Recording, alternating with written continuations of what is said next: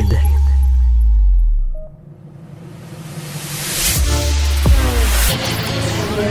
manie l'idée, il manie l'idée. La persuasion, le silence. Informé. Cultivé, rigoureux. Pour savoir et comprendre. Mario Dumont. Bienvenue à Cube, bonne fin d'après-midi. Merci euh, d'être euh, avec nous. Euh, catastrophe politique cet après-midi pour euh, la CAC, euh, l'histoire de son financement qui revient, mais par un tout autre biais. C'est en commission parlementaire qu'un couple qui venait parler, bon, ils ont perdu une fille à cause d'un accident, alcool au volant, veulent voir baisser la limite, le point 08 à point 05.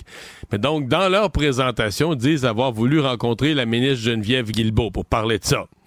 Et euh, ben dans ce cadre-là, on leur dit, euh, écoutez, il semble-t-il que quelqu'un du bureau de la députée locale euh, leur aurait dit euh, que bon, il pourrait venir rencontrer Mme Guilbeault lors d'un souper de financement lors d'un cocktail de financement, je sais pas trop quoi, et donc euh, ils disent avoir payé chacun 100 dollars. C'était l'occasion et que là on leur aurait organisé un petit deux, organisé un petit deux minutes, une petite occasion. euh, on aurait eu un petit moment avec Madame Guilbeault, euh, qui semble, là, Geneviève Guilbeault, en point de presse, euh, c'est comme m'excuser, défendu en disant elle, elle a jamais eu de demande de rencontre. C'est probablement une maladresse au bureau de comté, au bureau d'une députée. Mais imaginez les manchettes là, pour la CAQ. Imaginez la manchette des parents éplorés, des parents endeuillés à qui on demande de l'argent pour financer la CAQ. Ah, quand je vous dis une véritable catastrophe politique. Et ça relance tout le dossier du, euh, du financement. Geneviève Guilbeault qui a comme renforcé le message. On n'en recevra plus de dons, on recueillera plus de dons, c'est fini à cause de situations comme celle-là. Mais euh, évidemment, le dommage est fait. Si vous voulez mon avis à moi, c'est sur le plan des, des dommages politiques bien plus graves par tout ce qu'on avait eu avant. Bon, des soupers de financement, des cocktails de financement, il y en a toujours eu. Euh, les maires qui chialaient un peu, mais ça restait dans la sphère politique. Là, tout à coup, ça, ça débarque dans la sphère humaine, là, des parents endeuillés à qui on aurait demandé euh, de l'argent. À mon avis, là, les dommages sont beaucoup plus grands. Les affaires publiques n'ont plus de secret pour lui. Les vrais enjeux. Les vraies questions. On vient d'apprendre il y a quelques minutes euh, le décès de quelqu'un qui euh, a été très célèbre, très connu, dont le travail a été très apprécié dans le monde de l'automobile, euh, par les maniaques d'auto, mais je dirais aussi par tous les automobilistes ordinaires qui voulaient des conseils sur ce qui est fiable, ce qui est pas fiable, ce qui va répondre à mes besoins, ce qui ne répondra pas. Jacques Duval, donc chroniqueur automobile, le fondateur du guide de, l'auto, est avec nous, et pardon, est décédé. Avec nous pour en parler, euh, Lachapelle. Bonjour Marc. Bonjour, bonjour Marie. Ouais, Jacques Duval qui a été vraiment un pionnier à une époque où c'était comme, euh, disons, un métier naissant là, de, de chroniquer à propos de l'automobile et de ses caractéristiques. Absolument. Il était, il était euh, le premier. Il y avait, il y a eu d'autres euh, chroniqueurs, journalistes au Canada, mais c'est, il y a vraiment, au Québec, il a vraiment émergé. J'ai toujours pensé, il était la, la conjonction de, de toutes sortes de, de forces, et puis il est arrivé au bon moment. Ça me faisait penser aux Beatles, euh, beau dommage. Jacques Duval, c'était exactement l'homme qu'il fallait, le journaliste qu'il fallait, le passionné d'automobile qu'il fallait pour justement faire entrer les Québécois dans, dans la modernité, là, si on veut, euh, de l'automobile. Euh, C'était la, la, la tempête parfaite, là, sur, d'une certaine Ouais, manière. ouais. Et, qui maniait à la fois quoi, une qualité de langue, euh, de, langue de langue française, donc qualité de communicateur, a développé une grande connaissance, bon, du- des produits eux-mêmes, des, des voitures. Il alliait comme beaucoup de choses en même temps. C'est, exactement ça. Il y avait aussi euh, euh, euh, tout un coup de volant. C'est un, un grand coureur automobile. Puis, il avait l'intelligence pour relier toutes ces choses-là. Euh, un bon instinct aussi. Il avait un sens du titre. Si on parle de lui comme journaliste, il a un style euh, magnifique. Euh, je- il n'a jamais été euh, égalé euh, dans, notre, dans notre métier. Euh, selon moi, en tout cas, il y avait le style, il y avait la substance, il y avait il y avait une touche, il y avait le- un excellent sens pour savoir qu'est-ce que les gens voulaient entendre ou qu'est-ce que lui aussi voulait, voulait nous apprendre. Moi, Mm. Euh, je vais employer un québécisme, là. euh, il a déniaisé les Québécois dans le domaine Ouais. de l'automobile, Ouais. puis il nous a fait parler automobile en français aussi. Ouais. Effectivement, effectivement, c'est un excellent point parce que le langage de l'automobile est facilement en anglais. Euh, Marc, l'idée de, de, M. Duval, d'un guide de l'auto ou de, ramasser là, des parce qu'au début des chroniques, des journaux, de, ramasser ça, d'en faire un annuel, un livre avec les modèles, qu'est-ce que tu en sais des départs de ça? Ben, c'est, c'est, je souris parce que lui-même l'a raconté maintes et maintes fois, puis a remercié euh, très généreusement, puis en, toute vérité, Monique, qui était sa compagne, euh, c'est Monique qui a eu l'idée, qui lui a suggéré, il a raconté souvent cette histoire-là, qui a suggéré de rassembler ses fiches. Il, euh, il préparait ses reportages, ses chroniques, en écrivant des fiches sur des cartons. On l'a vu, ceux qui ont vu des vidéos de l'époque, qui ont été tirées de la, fameuse émission Prenez le volant, qui, mm-hmm. qui était longtemps euh, une émission très, très suivie. Euh, ben, elle lui a suggéré pourquoi tu tu, tu ferais pas un, euh, tu partirais pas de ça comme matière première pour faire un livre. Il dit bon, ben, c'est une excellente idée. C'est ce qu'il a fait. S'il y avait déjà de bonnes fiches sur euh, l'ensemble des modèles ou sur plusieurs modèles, c'était toute une matière première déjà pour, pour arriver à un livre. Là. Absolument. Puis c'était, sauf erreur, de la première année, évidemment, il n'est pas millésimé. Les 57 autres qui ont suivi ont porté une année. Mais le premier, euh, le guide qui a été publié en 1967, avait évidemment pas euh, d'année sur sa couverture, mais euh, c'était juste le guide de l'auto. C'est le guide de l'auto, exactement. C'est une pièce de collection de nos jours. Hein. On est, on est, on est approché souvent quand on, on, est au salon de l'auto, encore récemment, pour savoir bon, ça, ça vaut combien une, une édition 1967, la première édition, ben ça peut valoir jusqu'à 1000 dollars, peut-être plus, avec la, la griffe, avec euh, une dédicace de, Jacques Val. Et quelque chose me dit que leur valeur va, va monter, hmm. évidemment, maintenant qui est, est, disparu. Là, maintenant, vous êtes toute une solide équipe autour du, du guide de l'auto, mais à l'époque, est-ce qu'il faisait ça tout seul? La première édition? La, oui, la première édition, euh, j'ai pas, juste à côté ici, j'irai pas fouiller euh, dans ma bibliothèque, mais c'était peut-être un peu plus qu'une centaine de pages, peut-être 150 pages de mémoire, quelque chose comme ça. Puis ça a vite pris de l'ampleur. Euh, il n'y a pas eu de collaborateurs tout de suite. Il y a eu des, des collaborateurs discrets euh, durant les années qui ont suivi. Puis, euh, ben, il y a celui qui est arrivé, qui était le plus constant, le plus fidèle au guide de l'auto, ben, c'est Denis Duquet. Denis Duquet est arrivé, mhm. euh, je crois, en 79, pour l'édition 79. Et puis, euh, Denis a été là pendant plus d'une quarantaine, il était au guide de l'auto pendant plus d'une quarantaine d'années. Puis moi, ben, je suis arrivé grâce à Denis. C'est Denis qui, qui, qui, a intercédé et puis moi qui m'a présenté à, Jacques Duval. Moi, je lui dois ça. Puis je lui dois d'avoir été présenté à, un, à, un, mentor, à un journaliste qui était extrêmement généreux. Moi, il m'a accueilli, puis euh, m'a encouragé, surtout m'a fait confiance. Pour nous, euh, ces années-là où est-ce qu'on était trois à faire le guide de l'auto, là, au début des années 80, euh, c'est certainement parmi les plus belles, moi, de, de, ah de ce qui était ma carrière. Ben oui, absolument. Mais, mais, Parle-nous d'un peu plus de ta première rencontre, parce que je sais pas, toi, à ce moment-là, tu es, jeune, jeune journaliste, intéressé à l'auto, je sais pas d'où t'arrivais exactement. Puis là, Jacques Duval, lui, était déjà un monument à ce moment-là, donc de, ben, juste de le rencontrer, d'avoir l'espoir de peut-être travailler pour lui, tu devais être quand même un peu intimidé? Ben, ben intimidé, pas, pas vraiment, pas la première, euh, c'est drôle parce que la première rencontre en personne, en fait, la première rencontre en personne, je suis, allé au guide de l'auto, j'ai regardé un peu dans, la même bibliothèque tantôt, j'ai sorti ma copie... Euh, ma copie 71, euh, que j'ai acheté au Salon de l'Auto, puis qui est dédicacée euh, par Jacques Duval. Donc, je faisais partie de ses nombreux fans. L'émission Prenez le volant, écoutez, ça n'a pas été... Euh, selon moi, ça n'a pas été égalé quand on regarde ça. Le, souci d'aller chercher des, des, des, des, images en, piste au circuit Mont-Tremblant, il a souvent raconté comment ça a été fait. C'était c'était extraordinaire. Puis, mais encore aujourd'hui, ces vidéos-là, ces extraits-là sont populaires. Alors, euh, finalement, euh, au tout début, euh, l'idée, c'était de... Ah, écoutez, comment dire ça, non? moi, au tout début, en tout cas, j'arrivais du domaine de la moto. Et puis, la première rencontre, comme de, fait, qui n'était pas une rencontre de, fans, j'ai été invité à, compléter un trio pour faire un essai au circuit Sonnaire avec, avec Denis Duquet et Jacques Duval. L'année l'année précédente, c'est-à-dire c'était en 80, 82, je crois. Et puis euh, là, ça a bien cliqué avec, lui, on s'est bien amusé.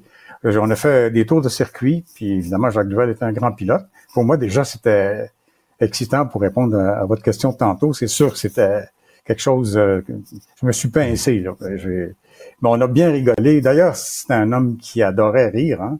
Euh, qui aimait rire, qui aimait rigoler, qui aimait s'amuser. Puis euh, on s'est bien amusé ce jour-là. Puis ben l'année suivante, quand Denis Duquet a proposé ma, candidature pour faire euh, des essais sur les camionnettes, parce que M. Duval n'aimait pas les camions et les camionnettes. Oh, oh, oh OK. Et puis, tu avec les camionnettes. Ben oui, c'est ça. Puis moi, je, je, ça faisait partie de mon, mon quotidien. J'étais même journaliste de moto à l'époque. C'était un, mhm. un, mélange de, d'éléments qui se sont combinés, mhm. puis euh, ça a parti comme ça, finalement. Des, des, des, souvenirs en terminant de, de l'homme. On comprend qu'il était très malade. Il est décédé avec 89 ans euh, cette semaine, mais il était, les dernières, euh, derniers mois, dernières années ont été difficiles.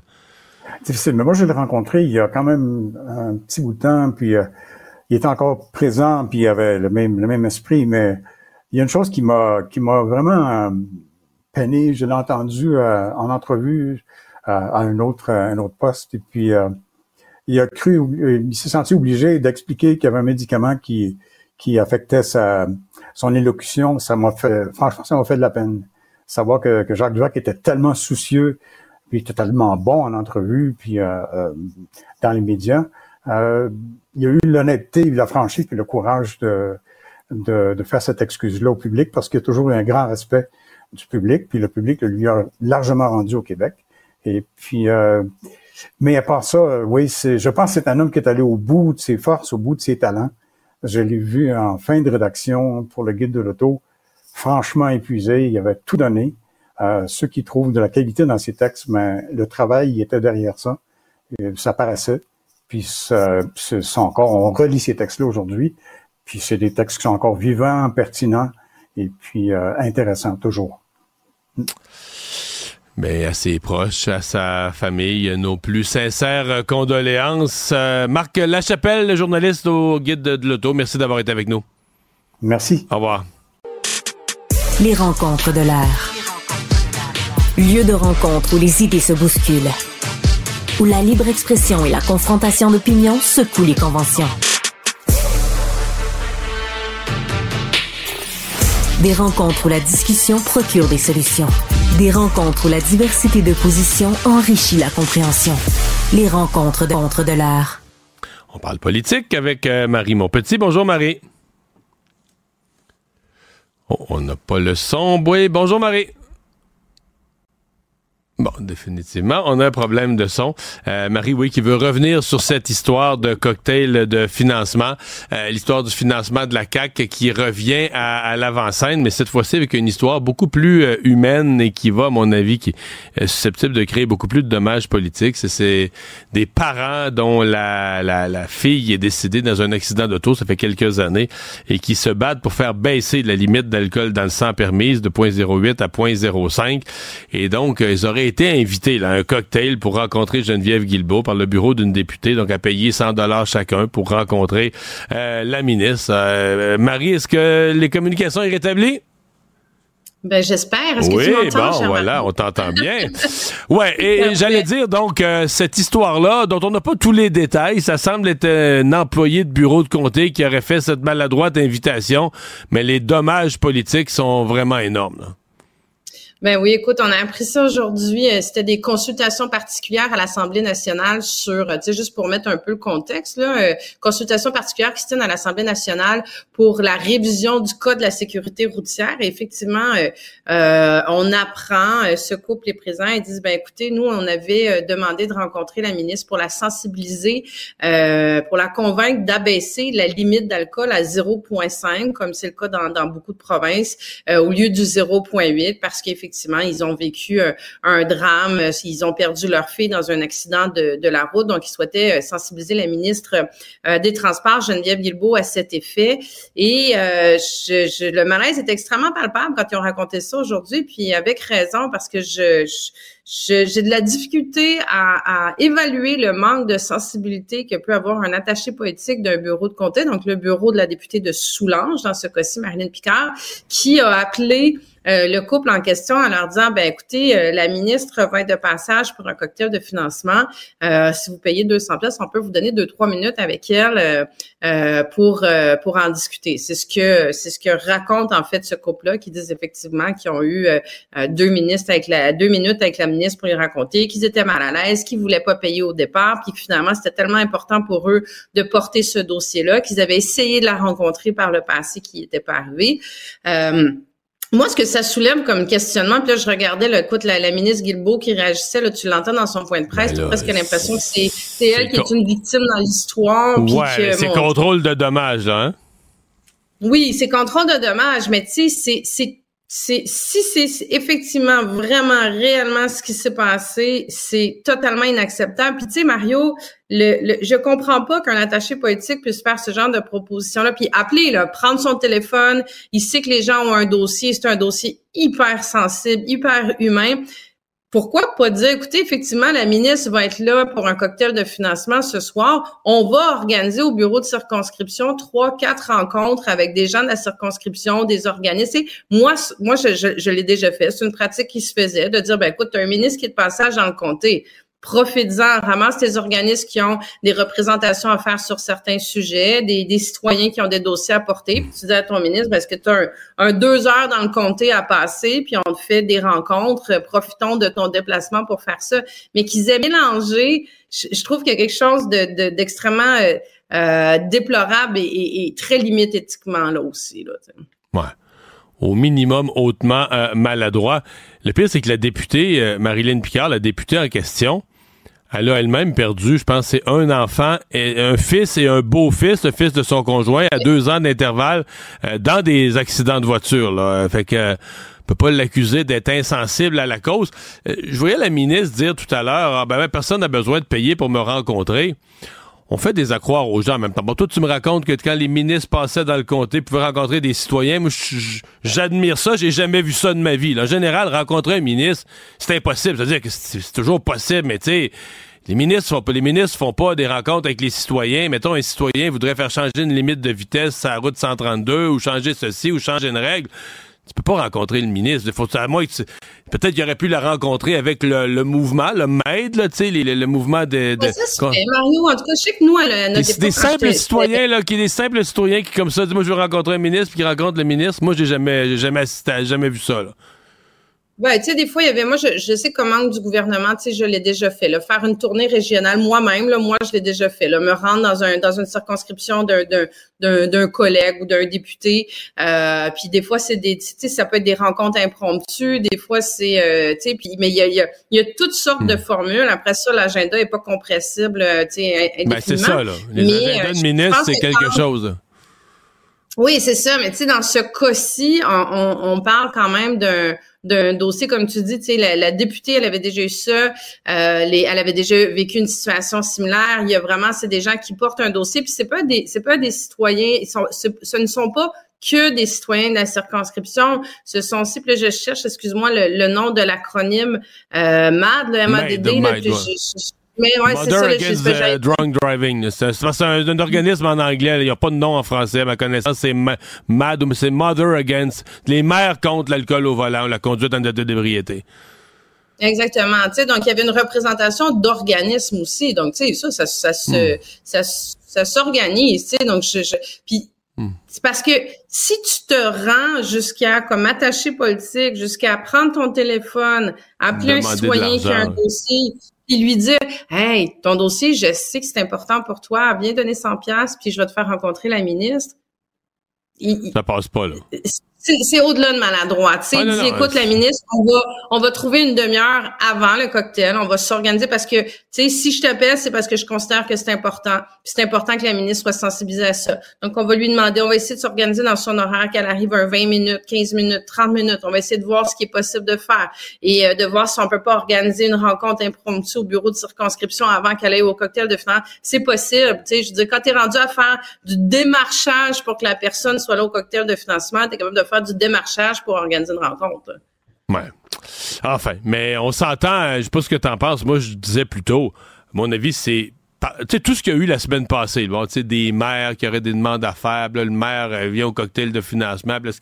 pour moi, c'était de la politique. Je je dis pas que ça n'a pas eu d'impact sur le public, mais à mon avis, les dommages politiques réels à la CAQ étaient relativement mineurs, sinon que leur rentrée parlementaire était ratée. Ça, c'est une histoire humaine, une histoire concrète. À mon avis, là, t'es dans les gros dommages politiques.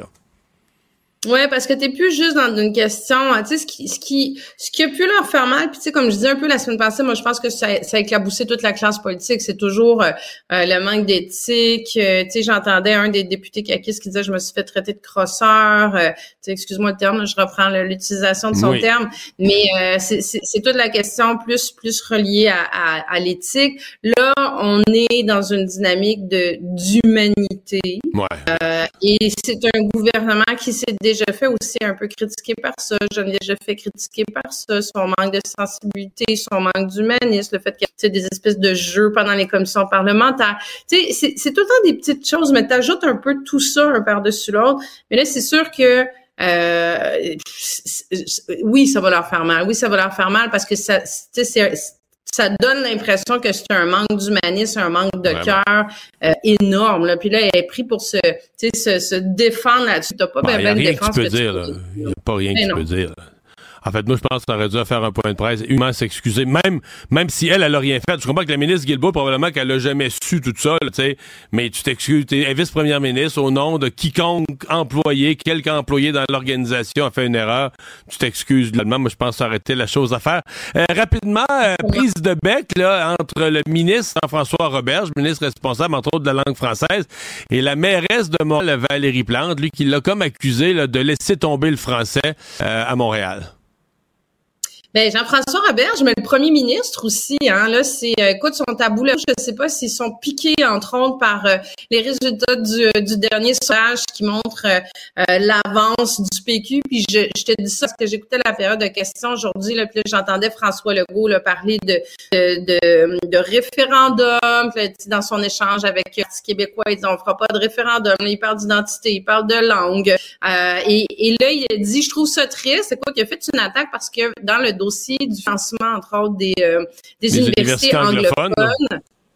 Valérie Plante dit que le gouvernement du Québec s'attaquait à Montréal. Bon, est-ce que c'était la formulation la droite? Peut-être pas, mais je pense que ce qu'elle disait, c'est que ça allait avoir ça, des conséquences sur Montréal. Puis ça, on peut pas le, on peut pas le nier au niveau du, développement économique. Il y a déjà 25% moins d'étudiants qui auraient à Concordia, à McGill. Et euh, François Legault, il est allé, écoute, avec aucune nuance, il dit, je comprends pas que Valérie Plante ne veuille pas des Français. sais c'est puis Jean-François Robert chose, a dit qu'elle devrait être une alliée euh, et que finalement elle se pose en défendresse du droit des non-québécois à étudier en anglais. Donc tu sais une attaque vraiment directe avec très très peu de nuances. Et moi, je comprends pas euh, ce que François Legault gagne à s'attaquer ou ce que Jean Roberge gagne à s'attaquer aussi frontalement à la mairesse de Montréal. C'est pas ah, la première fois qu'il le font. C'est pas la première fois quand même que, que plein de gens accusent Valérie Plante de, de faire des compromis, mettons, sur la défense du français, là, comme mairesse de, de, ce qui est supposé être la métropole de francophone en Amérique. Là. Ça revient tout ben, le temps. là son mandat, quand elle a commencé son mandat, déjà, rappelle-toi, elle parlait qu'elle ne pas bilingue. Moi, je me rappelle, je venais d'être nommée ministre, responsable de la puis j'avais eu un, un, accrochage avec elle en lui disant, il y a une langue officielle une langue officielle.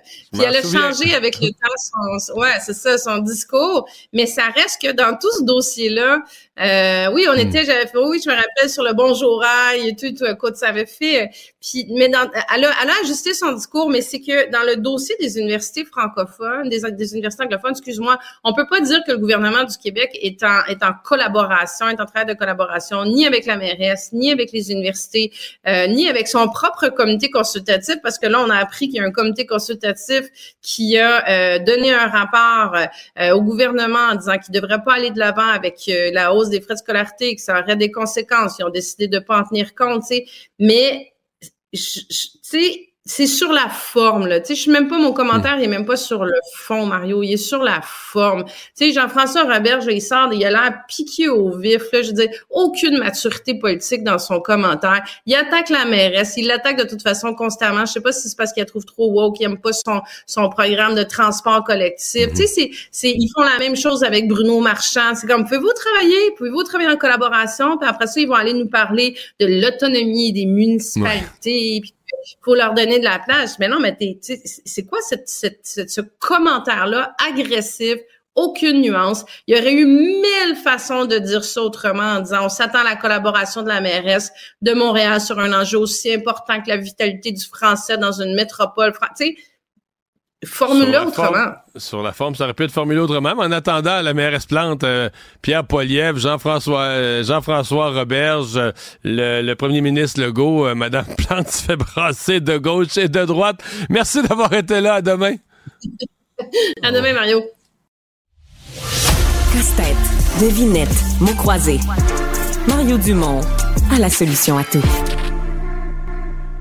On a beaucoup au cours euh, des derniers jours, des dernières semaines, mais ça s'est tenu aujourd'hui. C'est complété à l'heure qu'il est, ce, ce euh, grand sommet. C'est une euh, pas un congrès, mais une journée de travail, euh, une façon de réunir finalement tous ceux qui directement ou indirectement sont impliqués euh, dans le vol de véhicules, euh, policiers, compagnies d'assurance, fabricants, bon, les gouvernements eux-mêmes, l'agence des services frontaliers, les gens du port de Montréal. utile, pas utile, c'est un peu la question qu'on se pose. Le gouvernement qui a déjà quand même annoncé certaines mesures, dont un peu plus d'outils pour les gens au port de Montréal. Pierre Brochet, vice-président de l'association canadienne des chefs de police, président de l'Association des directeurs de police du Québec. Monsieur Brochet, bonjour. Bonjour, Monsieur Dumont. Est-ce que vous en sortez encouragé, vous?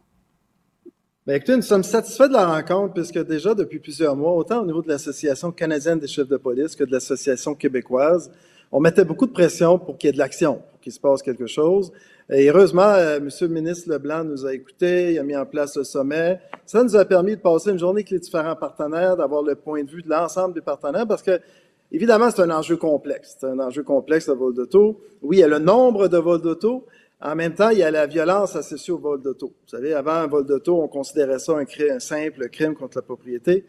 Maintenant, de plus en plus, de plus en plus, lors des vols d'auto, il y a de la violence. Donc, on arrête des, individus, des individus très criminalisés, des gens qui ont des armes à feu, par exemple. Fait que la situation là-dessus, là-dessus, M. Brochet, le, le, boss de la GRC aujourd'hui, dans un point de presse, a dit qu'ils ont commencé à avoir quelques cas. Je pense que c'est plus en Ontario qu'au Québec pour, pour l'instant mais de gens carrément, là, quand c'est un véhicule recherché, euh, un, fusil ça la personne est au volant en train de conduire, le véhicule en marche, arrêté par exemple à un feu rouge, euh, le fusil ça débarque de l'auto, puis les gens s'installent au volant, puis ils partent.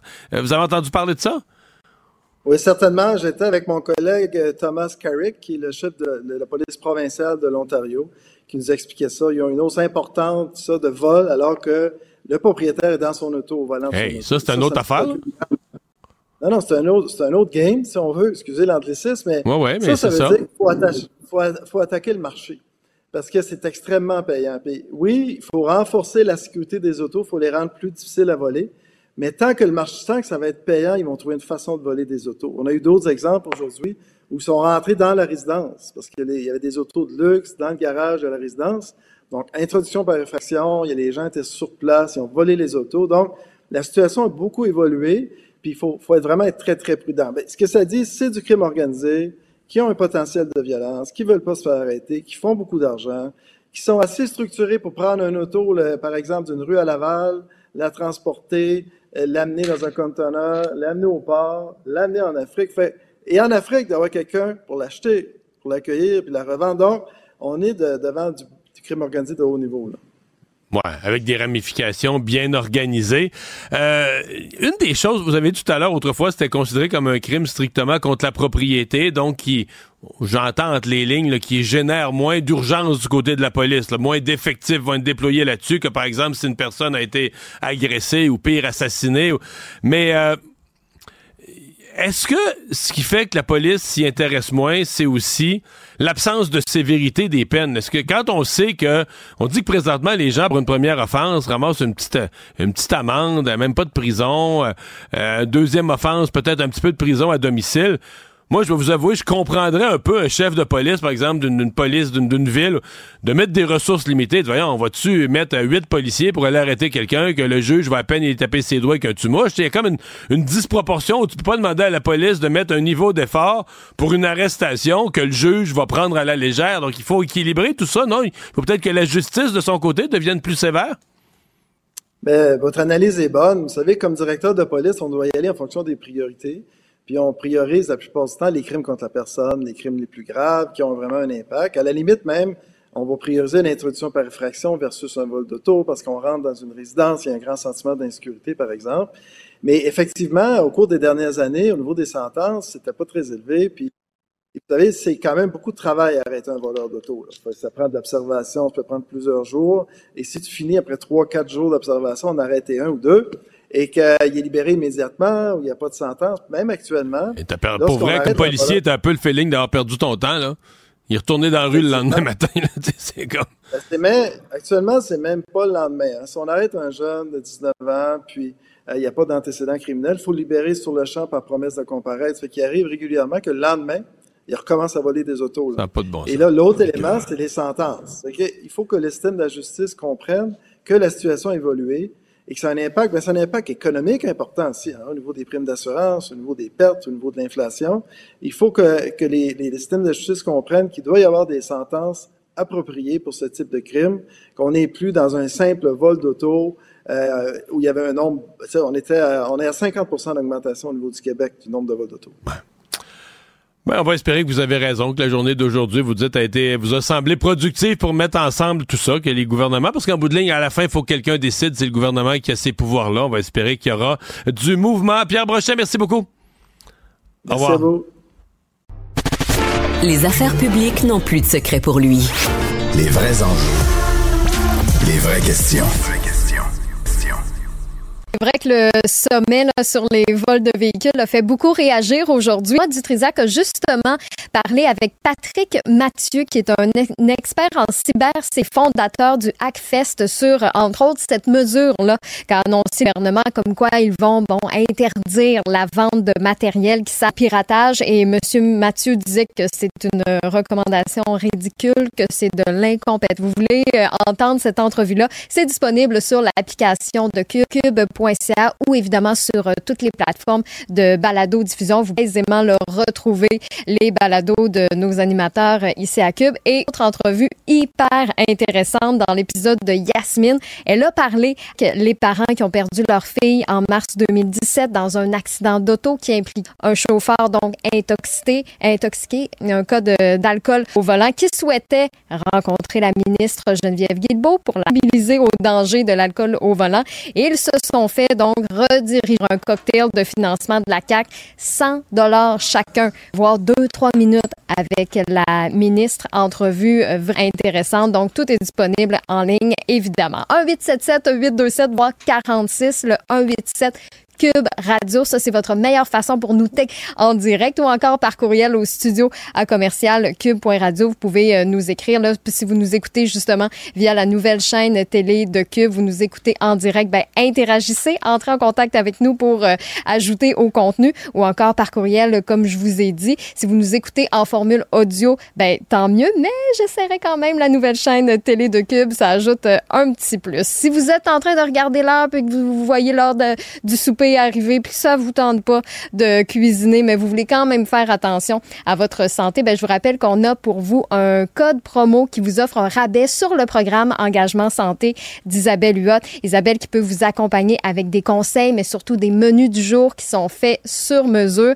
avec le code promo QUB80. Vous avez 80 dollars de rabais sur l'engagement de deux mois. Donc, ça vaut la peine de l'essayer. Si vous voulez revoir votre alimentation, vous allez avoir tous les détails au isabellehuot.com.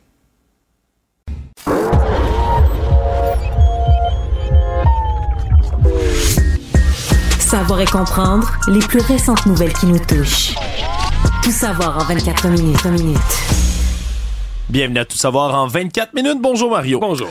Grosse journée à l'Assemblée nationale, beaucoup de dossiers, mais celui qui retient le plus l'attention depuis quelques heures, mais c'est ce qui s'est passé dans la commission parlementaire qui va viser à euh, arranger le projet de loi qui va venir modifier le code de la sécurité routière. Puis alors que c'est un, une commission qui devait se dérouler, si on veut, sans grand feu d'artifice, ben un coup d'éclat qui est survenu alors qu'on a fait euh, entendre le témoignage d'un couple dont l'enfant a été tué là, suite à la conduite en état d'ébriété d'un chauffeur et qui est venu parler, raconter surtout leur histoire, mais aussi l'expérience qu'ils ont vécue lorsqu'ils ont tenté d'entrer en contact, selon eux, avec la ministre des Transports, Geneviève Guilbeault, pour leur parler de tout ça. Parce que ce qui est étudié en ce moment, entre autres, c'est d'abaisser la limite pour tenir le volant à 0.05. On se comprend? À 0.08. En fait, pour l'instant, c'est pas vraiment étudié. La ministre n'a pas ça dans ses propositions. Eux souhaiteraient euh, déposer un amendement là-dessus. Oui, et le Parti libéral du Québec aussi souhaite ça. Donc, on, qu'on ajoute au projet de loi sur la sécurité routière ce volet, sincèrement, ce que je pense pas qu'il, va se faire. Là. Ouais, puis je, l'explique, là, c'est pas de ramener la limite à point, de 0.08 à 0.05. En fait, c'est qu'à à partir de 0.08 et en haut, c'est criminel, comme ça l'est mhm. déjà. Mais entre 0.05 et 0.08, ce serait des amendes qui seraient données. C'est une infraction au code de la route. C'est pas, un, pas un geste criminel au sens du code criminel, de toute façon, ça serait le fédéral. Mais ça deviendrait. C'est ce qui est le cas dans d'autres provinces. Il y a des provinces où c'est déjà ça. C'est une infraction au code de la sécurité routière. La majorité, d'ailleurs, de ce que je voyais, mais après ça, c'est vraiment la manière dont on a tenté d'entrer en contact avec Mme Guilbeault qui est venue surprendre parce que ça a ramené. Euh, le squelette du placard, Mario, des dernières semaines, les fameux cocktails de financement de la CAC, parce qu'ils ont expliqué que lorsqu'on a tenté à plusieurs reprises ben, de rejoindre Mme Guilbeault, de rejoindre le gouvernement, on a fini par se tourner vers la députée de Soulanges, Marilyn Picard. Et là, elle les a Qui elle-même a perdu deux enfants. En fait, son fils puis son beau-fils. Oui, et dans un accident de voiture aussi de leur côté, dans des circonstances qui sont assez similaires. Bref, et là, on aurait communiqué, une personne du bureau de la députée de, de Soulanges aurait dit aux parents en question que s'ils voulaient rencontrer la ministre, ben, qu'il y aurait l'occasion dans un cocktail de financement. Et là, on comprend, c'est le même fameux problème des dernières semaines pour le gouvernement Legault. Cocktail de financement, 100 dollars la tête pour entrer. Et là, ben, eux disent... Mais ce qui est plus gros, c'est qu'ils leur ont pas juste dit, ben, vous seriez dans la salle, elle va être là, vous allez pouvoir peut-être peut-être même leur... Il y aurait organisé un, petit deux minutes là, avec elle, une espèce de, de, rendez-vous tête à tête à l'intérieur du cocktail. Oui, quelques qui, minutes. Qui, empire le cas, là. Ouais, qui empire le cas surtout que ben ils étaient pas d'accord dans le couple parce qu'on les a reçus ici plutôt là à l'épisode de Yasmine Abdel Fadel là ce couple qui euh, est composé là donc de Antoine Bittard et d'Elisabeth Rivera qui ont dit ben t'es pas d'accord madame Rivera elle disait c'est une perte de temps on veut pas parler seulement quelques minutes c'est cher. Finalement ont payé se sont rendus puis aurait eu là selon leur témoignage même pas deux minutes avec Madame euh, avant qu'elle doive quitter. Et là, ben, on racontait cette histoire-là aujourd'hui en commission parlementaire, mais depuis, ça fait boule de neige, Mario, parce qu'il y a tellement d'éléments dans cette histoire-là qui touchent toutes sortes de dossiers chauds pour la coalition Avenir Québec depuis le début de la rentrée parlementaire. Mais qui touche surtout cette idée que, tu sais, il faut que tu payes pour rencontrer un ministre. En même temps, il y a bout de mensonge là-dedans. C'est-à-dire que, parce que là, je voyais Mme Guilbeault, on n'a pas besoin de payer pour me rencontrer. Je vais donner une règle générale. Je vais dire la vérité aux gens. On rencontre pas des ministres. Personne ne rencontre. Des gens qui rencontrent des ministres sont soit des présidents d'organismes ou, ou président ou le conseil d'administration d'un organisme ou des maires de puis même les même un maire de petit village là qui aurait maintenant il aurait besoin d'un montant pour euh, euh, je sais pas moi réparer une route ou un coin de quoi, une jonction entre deux routes qui est dangereuse, qui arrive des accidents. Ça, va passer. Ouais. Ça, ça, peut dire que le dossier sera jamais traité. Mais ça va passer par le ministère. Ça va passer par le député. Ça va passer par le député ou par le, les fonctionnaires régionaux du ministère. Voilà. Il n'y aura pas de rencontre pour. Et, et, donc, tous les gens, eux autres, voudraient faire changer le code de la route. Mais tu sais, il y a des milliers de personnes au Québec qui voudraient faire changer le code de la route. Il y en a qui veulent faire augmenter les limites de vitesse, les faire baisser. Il y en a qui voudraient enlever une chose, rajouter une chose, rajouter de la sécurité dans les zones scolaires on peut pas faire croire aux gens, même si ont vécu un deuil, c'est très. Mais s'ils étaient dans un organisme, ils faisaient partie, là, l'organisme pour avoir une rencontre avec la ministre, on peut pas faire croire aux gens que tous les citoyens qui ont quelque chose, c'est une loi qui fait pas leur affaire ou qui voudraient profiter d'un programme gouvernemental ou qui ont une demande à faire, malheureusement, peuvent pas. Dans l'horaire d'un ministre, c'est quelques heures, à limite, quelques minutes, quelques heures par semaine qui sont consacrées à des rencontres. Tu sais, c'est pas vrai qu'ils rencontrent tous les citoyens. Mais là, l'image, pour moi, là, tout ce qui s'est passé la semaine passée à la CAQ, ça a été mauvais, ça a gâché leur rentrée parlementaire, mais dans le public, dans la population, c'est de la politique. Là, Ouais. les- les- C'est mais du là, cette semaine, loin. euh, ouais, cette semaine, c'est pas de la politique. là. Cette semaine, c'est humain. C'est OK, des parents endeuillés qui ont perdu une fille, puis on essaie de leur arracher de l'argent. À mon avis, les dommages politiques pour la CAQ sont Et j'ai pas tout vu le point de presse de la ministre Guilbeault. J'ai compris qu'elle s'est perdue dans de longues explications. Alors qu'à mon avis, il fallait faire un point de presse infiniment bref et s'excuser. Puis quand je dis s'excuser, pas elle s'excuser. Elle, elle a rien fait. là, comme ministre, elle est allée, elle a probablement même pas su ce qui se passait. Oui. Mais comme vice-première ministre, au nom de l'ensemble de l'organisation, de tous les employés, en tant que l'organisation qui est le gouvernement caquiste, présenter à ces gens-là des excuses plates et simples, tout simplement. À mon avis, c'était la chose à faire. Tout savoir en 24 minutes.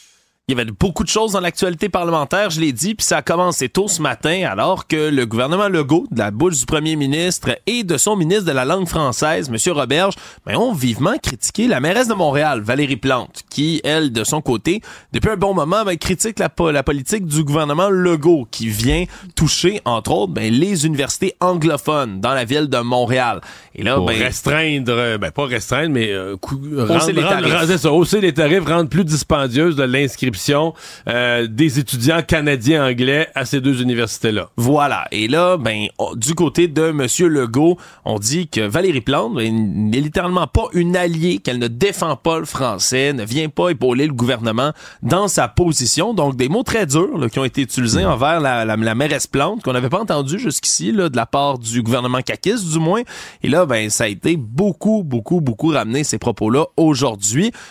Ça pourrait être tendu quand même entre le, le gouvernement et la ville? Oui. Mais moi, si je, je pense que François Legault, euh, parce que Jean-François Robert, je l'avais déjà dit, euh, François Legault qui l'a redit, aurait peut-être pu s'abstenir. Euh, mais ils ont raison. Je veux dire, on est juste sur la forme, là, dans la, les- la maintien de bonnes relations entre un gouvernement et la mairesse de sa métropole. Sur le fond, si vous me demandez à moi, est-ce que je suis satisfait de, de- des efforts, de l'approche de Valérie Plante pour la, dé- la défense du français à Montréal, la réponse c'est non. Je ne suis pas satisfait. Euh, est-ce que je pense que dans ce cas-ci, les universités anglophones font pitié? Puis je suis pas un- Concordia, c'est mon université. Je suis un gradué de Concordia. Oui. C'est pas que je suis contre Concordia, mais ils font pas pitié. Ils ont eu un party ces dernières années. Ils ont eu un party d'inscription massive d'étudiants qui venaient de l'extérieur. Euh, ça a été payant pour eux. Les universités francophones n'ont rien eu de semblable comme party. Donc, c'était vraiment, là, McGill, Concordia, ils ont, joué là-dedans. Là, tout à coup, ça se calme. Tout à coup, ils viennent de se faire dire, bon, là, le party est ralenti. Mais ils peuvent pas, ils peuvent pas nous faire pitié. Puis là, ils disent que leurs inscriptions sont en forte baisse.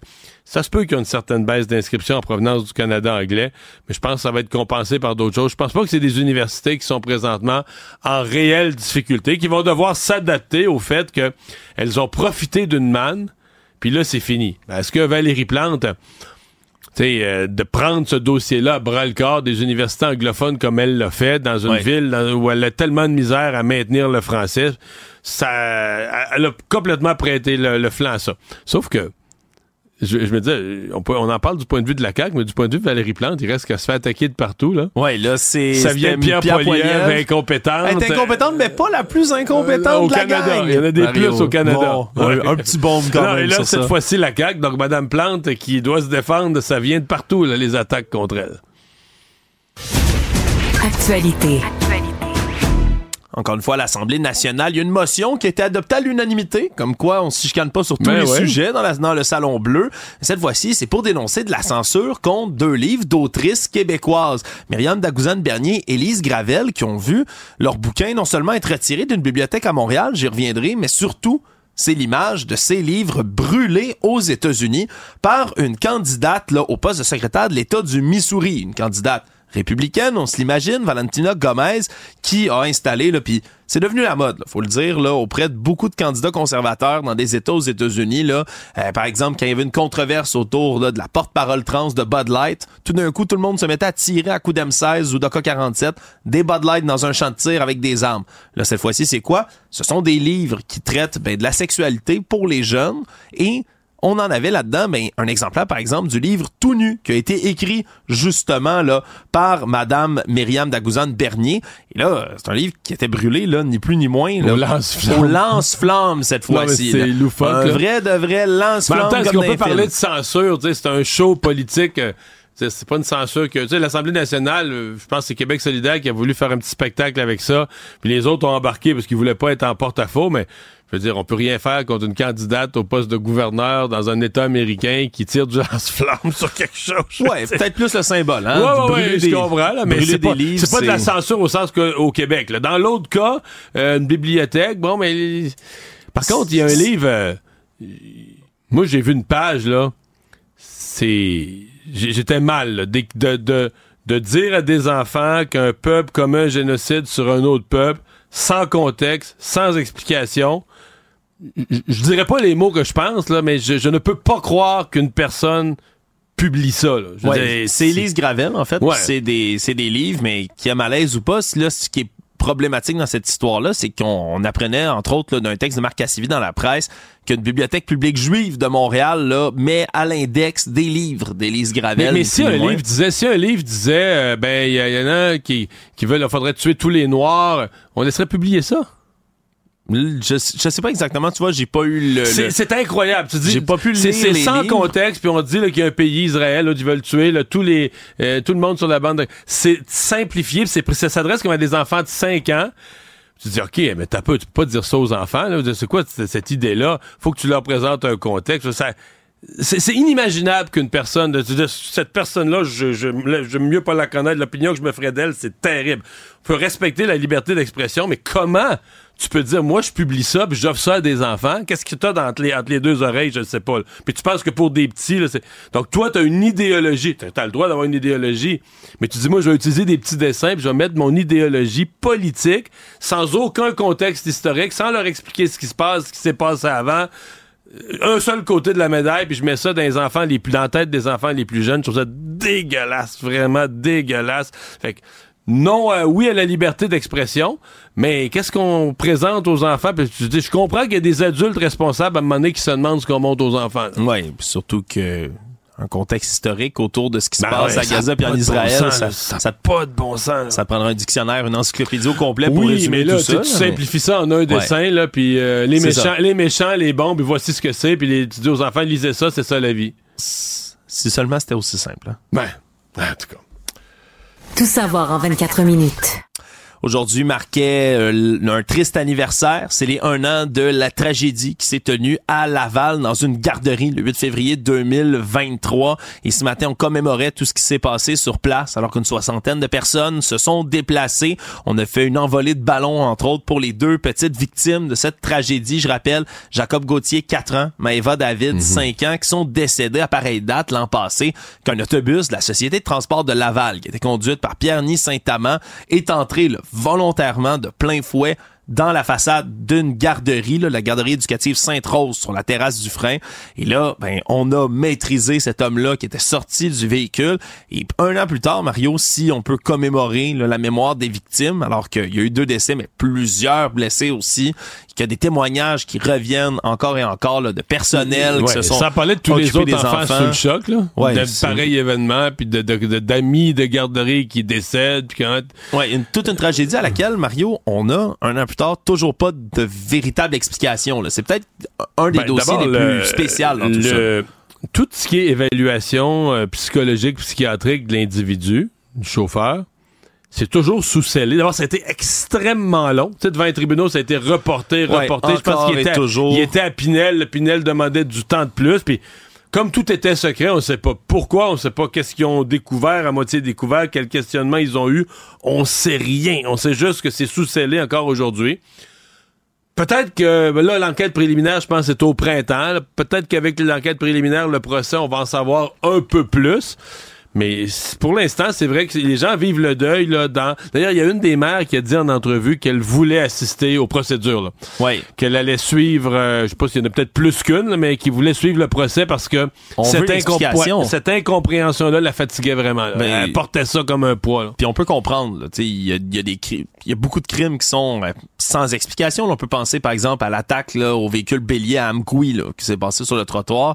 On a commencé à comprendre que c'est probablement des enjeux de santé mentale dans ce cas-ci. Mm. Là aussi, on suppose, puisqu'il est à l'Institut Philippe Pinel depuis le début des procédures, est encore détenu, le Pierre Saint-Amand. malgré tout, c'est difficile là, de comprendre Parce comment que quelqu'un ferait geste- ce geste-là Moi, dans une garderie. Là. Ce matin, là, en, en revivant ça un an plus tard, je- c'est arrivé un peu plus tôt le matin, mais on- moi, quand je suis arrivé en onde, là, à 10 h à LCN, c'est le moment où commençait à circuler l'idée de dire, ben, C'est pas un accident. c'est peut-être pas un accident. En fait, parce que les gens qui le voyaient, les gens qui arrivaient sur place, les journalistes disaient, ben là, un accident. Parce qu'au début, tu te disais, ben, la garderie, elle doit être dans une courbe, là, tu sais, une place où l'autobus a perdu le courant. Mais tu dis, OK, mais elle est, dans comme, elle est comme complètement en dehors de la rue. Il Ouais. y a une longue allée pour s'y rendre qui mène à nulle part ailleurs. Fait que les gens qui arrivaient, les journalistes qui arrivaient sur place disaient, ouais, mais tu peux pas perdre le contrôle, tu peux pas. Non, c'est rapidement devenu étrange. Là. c'est ça. Puis là, euh, après ça, quand les gens ont raconté, mais là, l'individu, le chauffeur était en crise. Et là, l'idée du geste volontaire, ben là, je me souviens, on s'en allait en onde, puis on se dit, mais là, geste volontaire, geste volontaire, un, un autobus de ville rentre dans une garderie, mais qu'est-ce qu'est-ce que qu'est-ce qui se passe? C'est pourquoi? Qu'est-ce que c'est ça? Ouais, un homme sans antécédents, avec une famille aussi. Non, c'est vraiment une histoire complètement, complètement étrange. Mais un an après, on est à peu près encore au même point là pour ce qui est de la, de la- des explications ou de la compréhension. Quoique ça, ça va toujours rester incompréhensible, mais Ouais. quand même, là, des fois, tu peux finir par un peu Mais euh, on, cherche une- un sens, hein? c'est, proprement humain de chercher un sens quand particulièrement quand il y a une tragédie comme celle-là qui vise des enfants qui, on se comprend, n'avaient rien fait à Monsieur euh, Pierre Saint-Amand. Euh, vraiment, là, on a. Puis euh, après, c'est- tu sais, il frappe dans un mur. Fait que lui, de- comme consciemment, il frappe au hasard dans un tas d'enfants, point, là, sans savoir euh, ça, c'est qui, quoi. euh, incompréhensible. Puis bientôt, là, on espère là, au procès, au moins, on aura peut-être là des, euh, Des des, éclairs de début de réponse. Aujourd'hui, le premier anniversaire, malheureusement, de cette tragédie.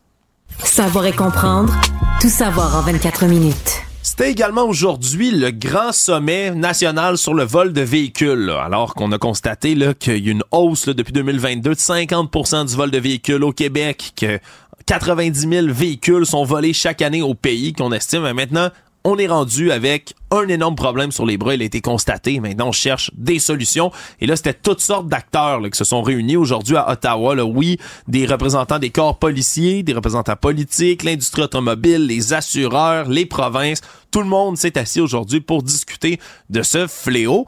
Et ce matin, là, avant même que ça commence, on a déjà eu une mesure du côté du gouvernement fédéral là, qui a été annoncée par Justin Trudeau, soit celle d'interdire la vente libre là, sur les grandes plateformes en ligne de tout ce qui est gadgets qui peuvent aider au vol de véhicules. à copier les clés ou à relayer le signal des clés, toutes ces, ces Ouais. bidules-là. Ben, tout, tout ce qui est, en fait, ce qui était visé ce matin puis ce qui était expliqué, c'est tout ce qui est gadget de cybersécurité. Là. Tout ce qu'on utilise, par exemple, pour faire du piratage informatique. Parce que c'est de l'équipement qui, qui est achetable, là, qui, qui souvent est même pas très onéreux, qu'on peut trouver facilement puis qu'on peut se sera, commander. qui sera sûrement pas trouvable sur le dark web à partir de demain matin. Là. Ben, c'est ce qui a été dénoncé ce matin. Le Patrick Mathieu, le, le fondateur du Hackfest, qu'on reçoit souvent euh, à l'émission, puis ici à Cube, ben, a commenté à l'émission de Benoît Dutrisac la nouvelle, parce que pour lui, c'est un non-sens complet. là. T'as un coup d'épée dans l'eau total en disant, ben, OK, c'est beau, là, les libéraux ont l'air de faire quelque chose pour s'attaquer à ça, mais c'est parce que les seules personnes à qui ça va venir nuire, c'est les hackers gentils, là, je vais le dire comme ça, les gens en cybersécurité ici au pays qui travaillent là-dessus. Eux, c'est leur Parce outil de qu'eux, ils travail. veulent pas, comme ils veulent rester du bon côté des choses, ils veulent pas utiliser le dark web. mais ils vont commander ça de manière légale. Puis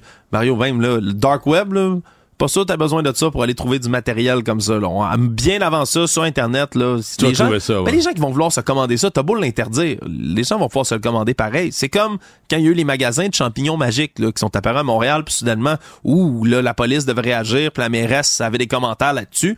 Euh, se commander des champignons magiques des, du BC, là, de la Colombie-Britannique, trois clics à peu près, ça arrive à ta porte dans deux jours.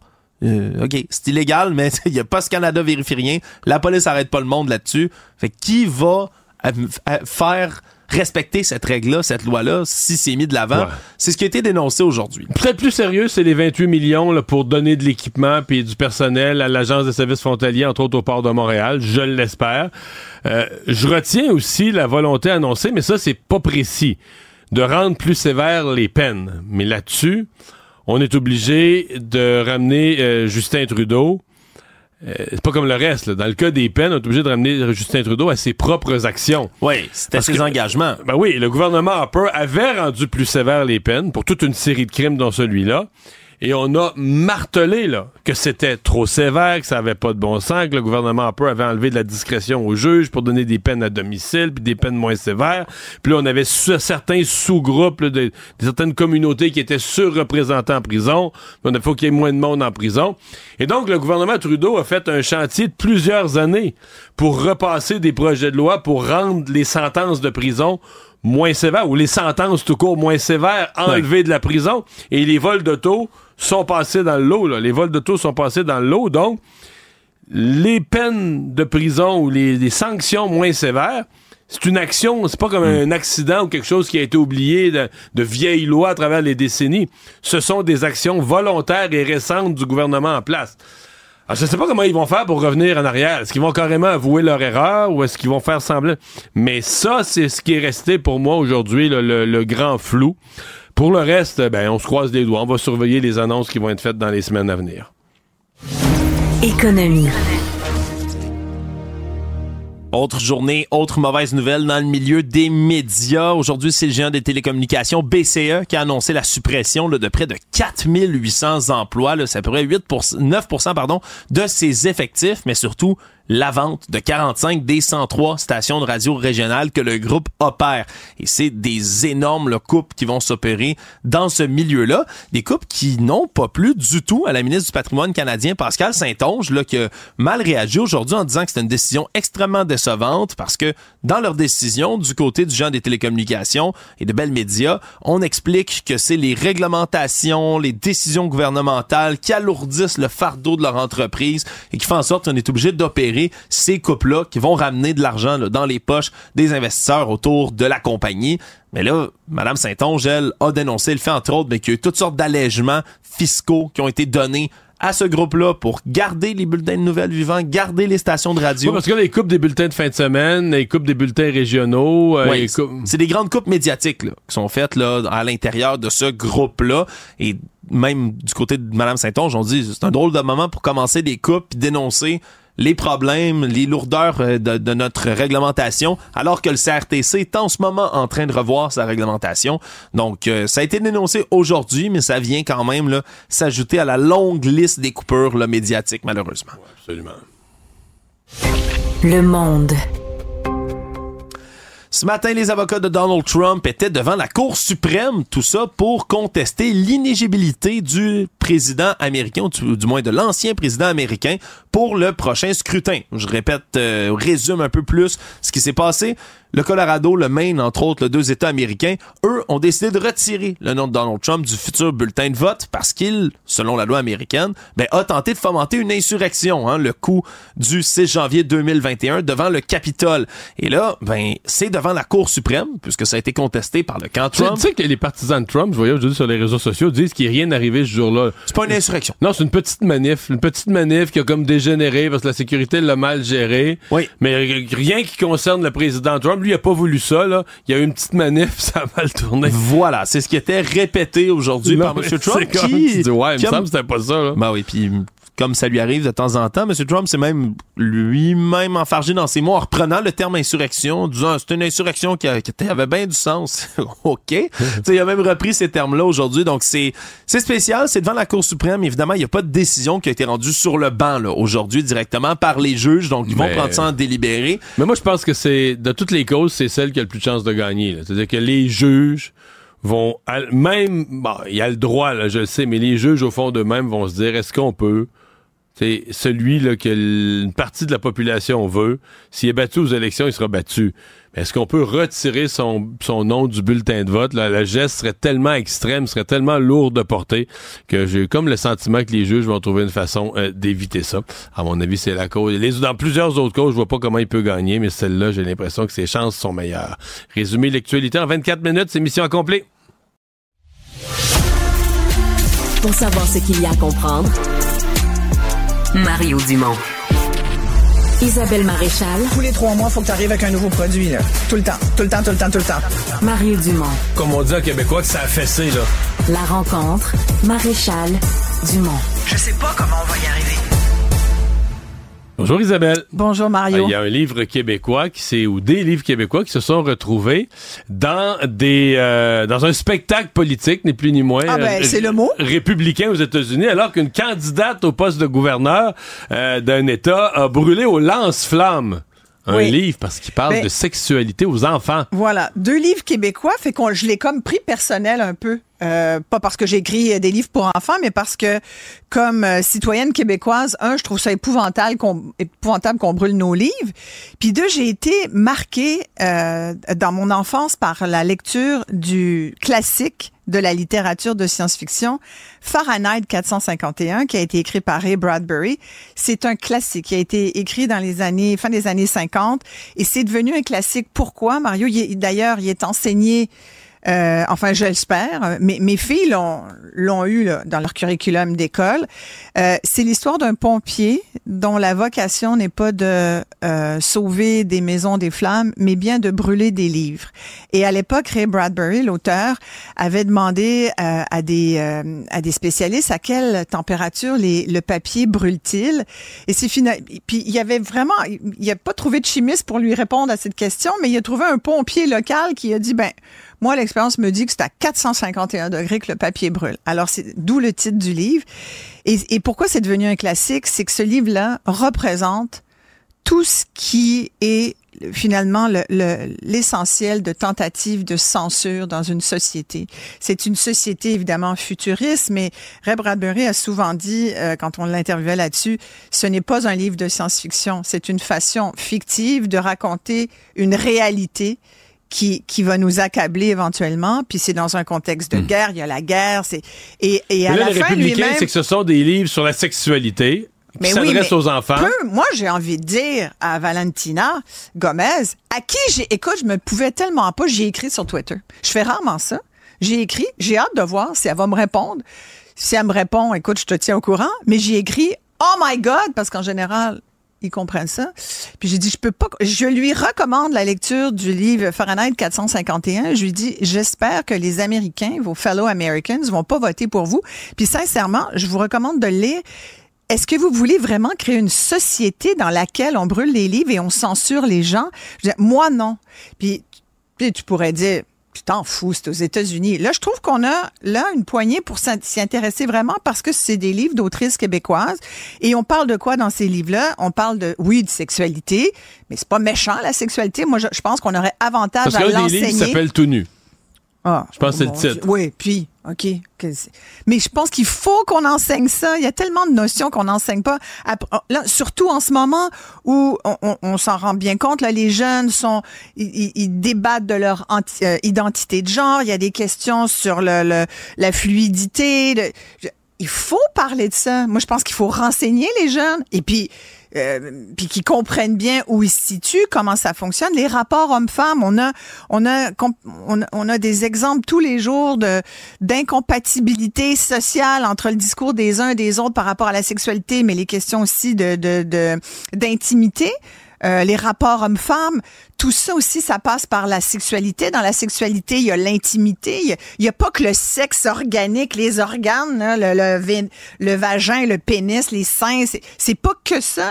C'est très premier degré. Ce que je trouve épouvantable, c'est Parce que c'est tout un show. pour non, la mais c'est tout prochaine un- sec- Non, mais montre-le à la caméra. C'est tout un show pour les gens qui l'ont pas vu, l'image.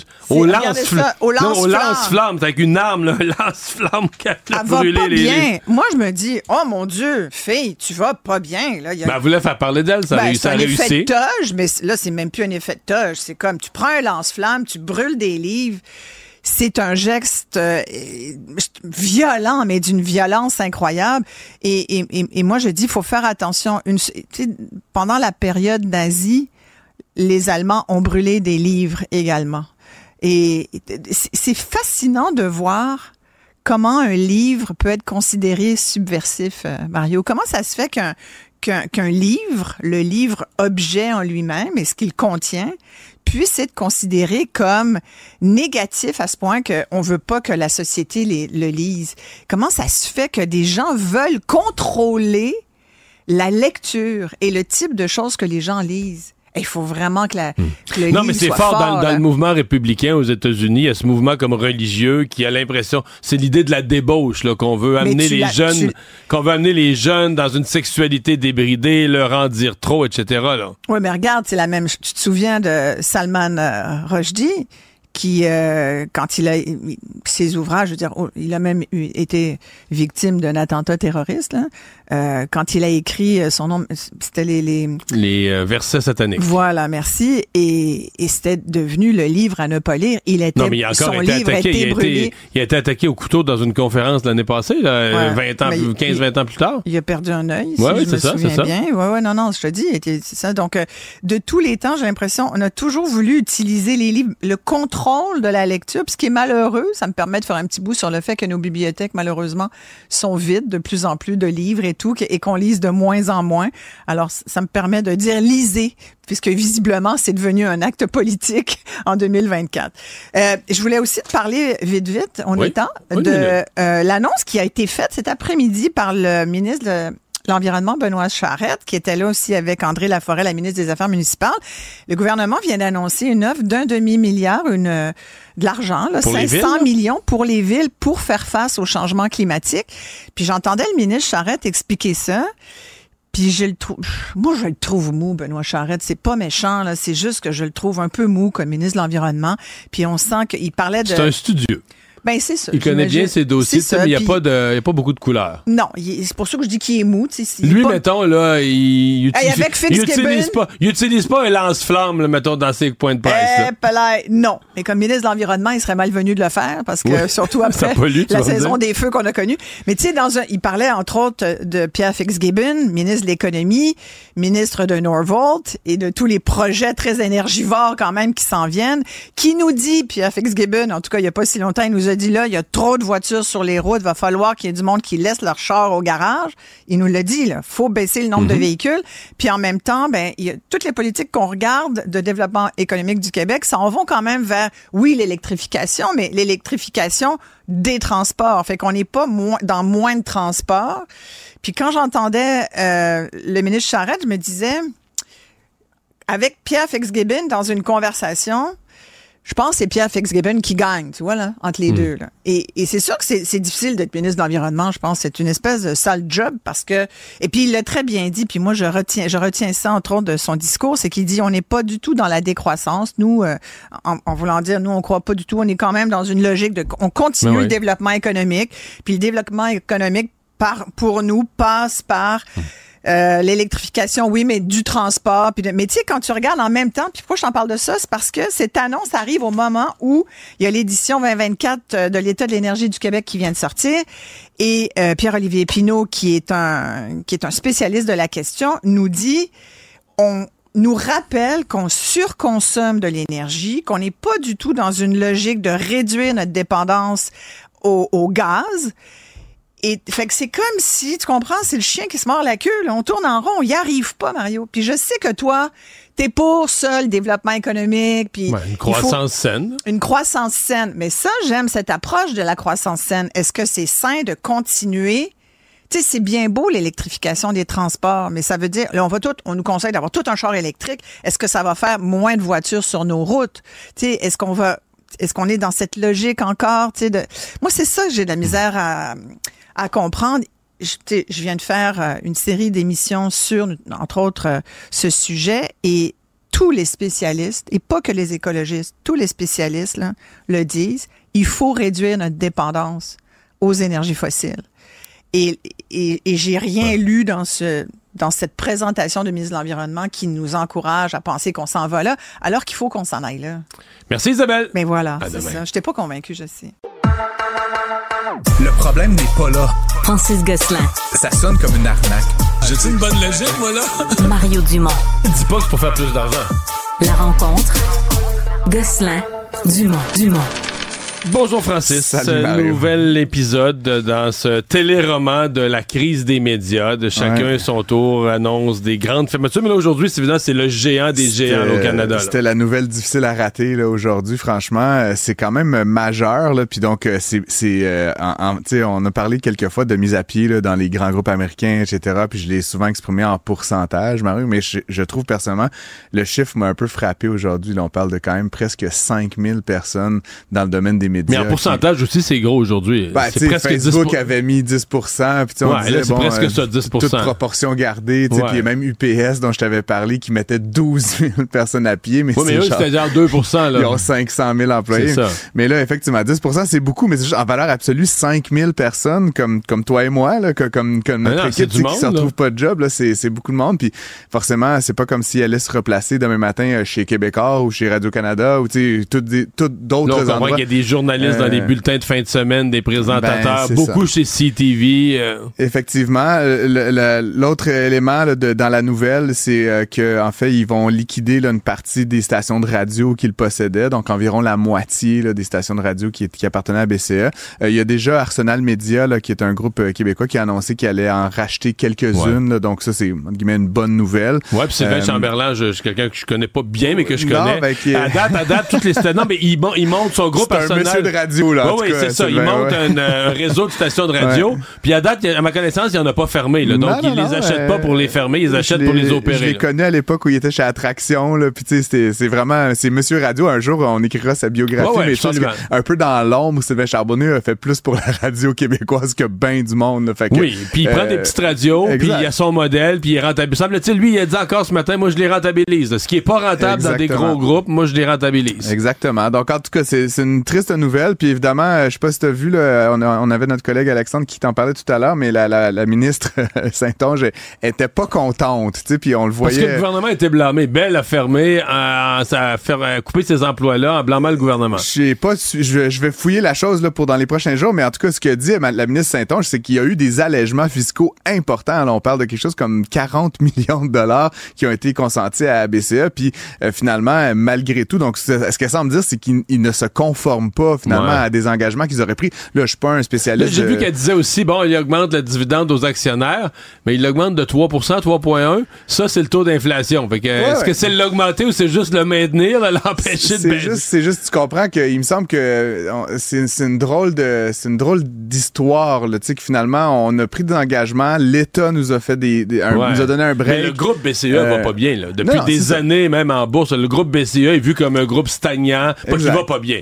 C'est le plus gros au Canada. C'est un groupe qui fait de l'argent, qui est hyper puissant, mais qui a pu, qui stagne. Là, Je vais qui- mettre ma casquette de stratège un instant, Mario. Moi, si j'allais pas bien, euh, puis que j'avais un peu de liquidité, comme du dividende, mettons, je ne verserais pas de dividende, puis j'utiliserais ces millions-là pour investir dans des nouvelles technologies, dans des nouveaux segments. Là, on dirait un genre de groupe qui est comme en, en train de mourir, puis qui, il, il- tu sais, pas, là, ils, ils sortent les millions envers les actionnaires avant qu'il n'y ait plus rien qui reste. Mais tu sais, ça sonne un- comme une stratégie un peu du désespoir. Fait qu'honnêtement, bien triste à faire. Puis ça manque clairement de vision là, Ouais. du côté de BCE. François Legault qui a fait un point de presse euh, ce matin, ben, on comprend que ça va être sa nouvelle méthode, un point de presse euh, quotidien, et qui accuse les Québécois de devoir changer leur attitude face au développement économique. On dirait qu'il nomme pas exactement ce qu'il veut nommer. Moi, j'ai compris qu'il parlait de Nordvolt, mais il nomme pas clairement. Euh, à mon avis, il est nostalgique de la période de la pandémie là, où il faisait des points de presse à tous les jours. Oui. là. ça allait bien pour lui dans ce temps-là.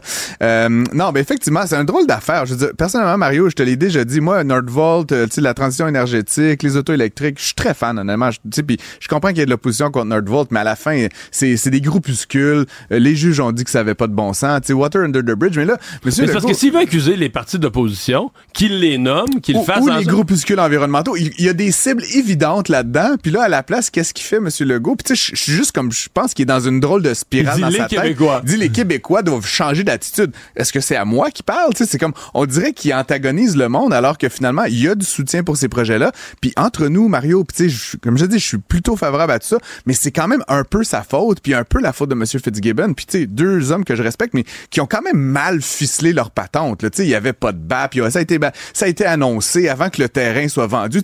Ils ont comme, ils étaient tellement pressés de, de faire le party qu'il y avait closé Nordvolt que finalement ils ont un peu fait toutes les choses dans le mauvais ordre. Puis là, effectivement, il y a de l'opposition. Effectivement, les journalistes posent des questions sur la profitabilité Nordvolt, sur la technologie au lithium. C'est des questions très très légitimes qu'il aurait dû en amont, tu sais, désamorcer. Là, ils se retrouvent un peu les culottes baissées. Puis comme tu dis, au lieu de blâmer les libéraux ou les solidaires ou, ou le PQ, il s'en prend aux Québécois qui l'ont élu avec une majorité, genre jamais vu dans une génération. Je, je écoute, je comprends pas vraiment, sais, qui, hmm. qui, conseille M. Legault en termes de communication publique ces temps-ci. Parle-moi d'une compagnie québécoise euh, qui fut un jour euh, euh, qui brillait en bourse, après ça qui est devenue la déception des déceptions. là aujourd'hui, les résultats ont encore déçu. L'action avait remonté un peu.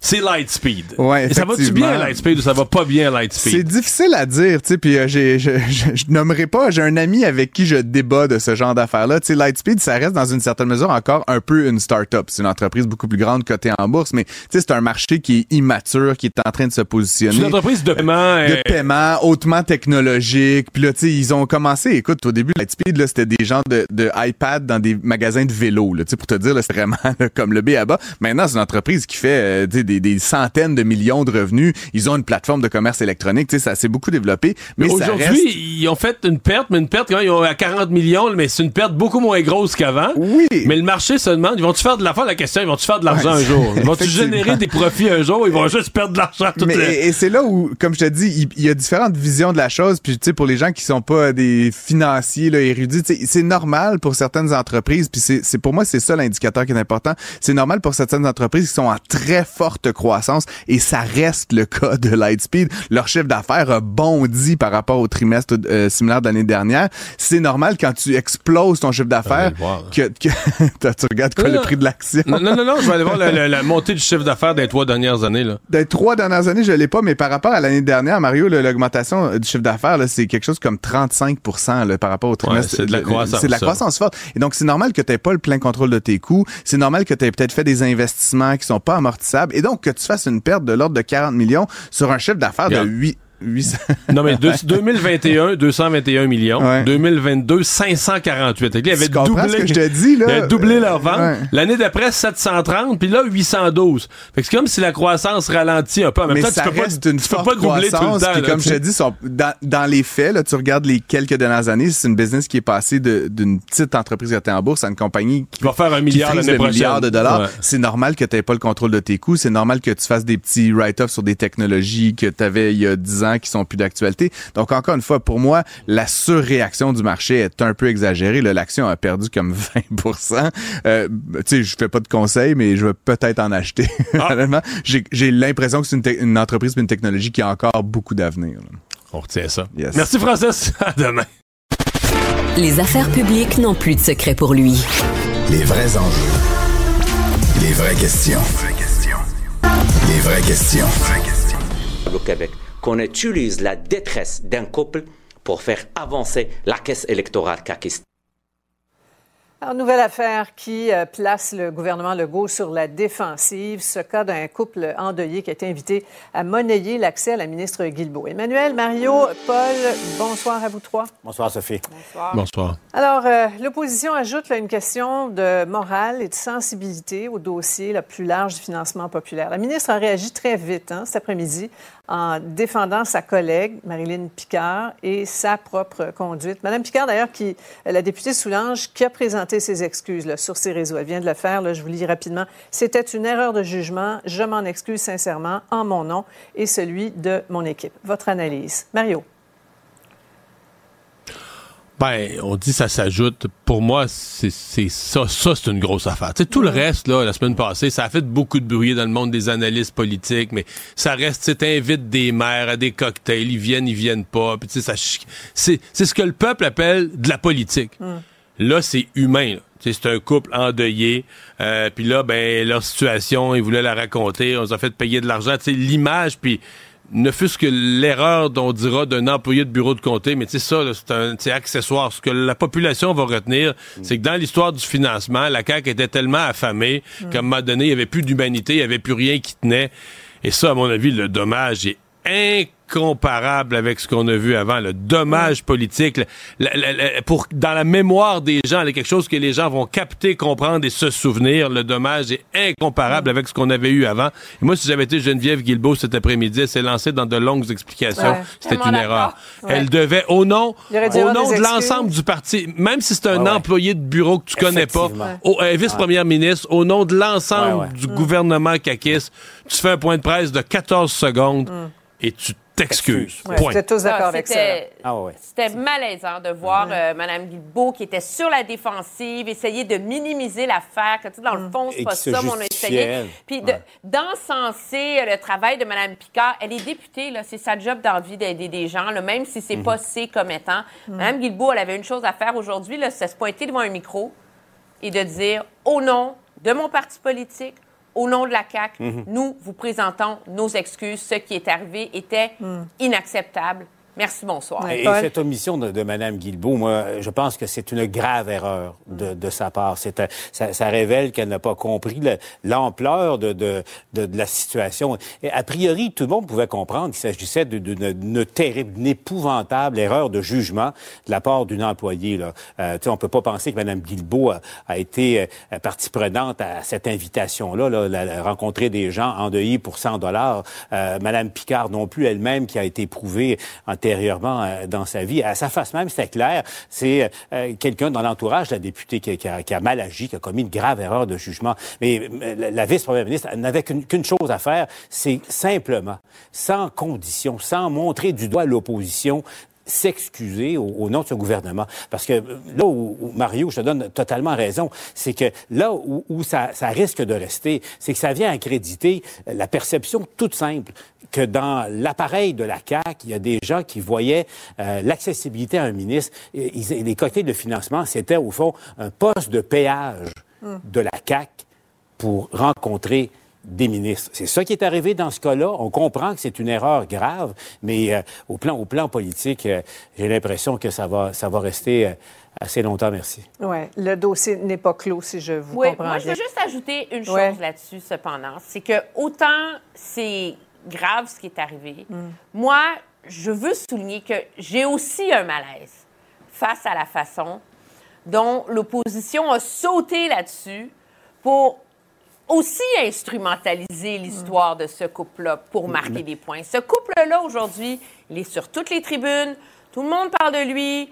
Puis dans le fond, ils étaient à l'Assemblée nationale pour une chose, c'est demander qu'on baisse la limite d'alcool au volant. Ouais. Et on les a amenés témoigner, mais aussi pour leur faire cracher le morceau sur Ouais. l'histoire du Mais- cocktail. Et ça, moi, Un petit Mais euh, Emmanuel, pense- grave que la CAQ. Ouais. Que CAQ dans l'opposition... Emmanuel, penses-tu que la CAQ dans l'opposition... Imagine Éric Kerr, toi, placé dans, dans une situation euh, pareille. Donc, bien, euh, mais la, il- la politique étant, étant ce qu'elle est, et, et la faute a été commise. là. C'est, une faute... Non, je suis d'accord. Ça, ne- ça n'enlève rien à la Ouais. faute commise par la Le CAQ. petit ma- Mais ouais, objectivement, aujourd'hui, personne ne sort grandi. Bien.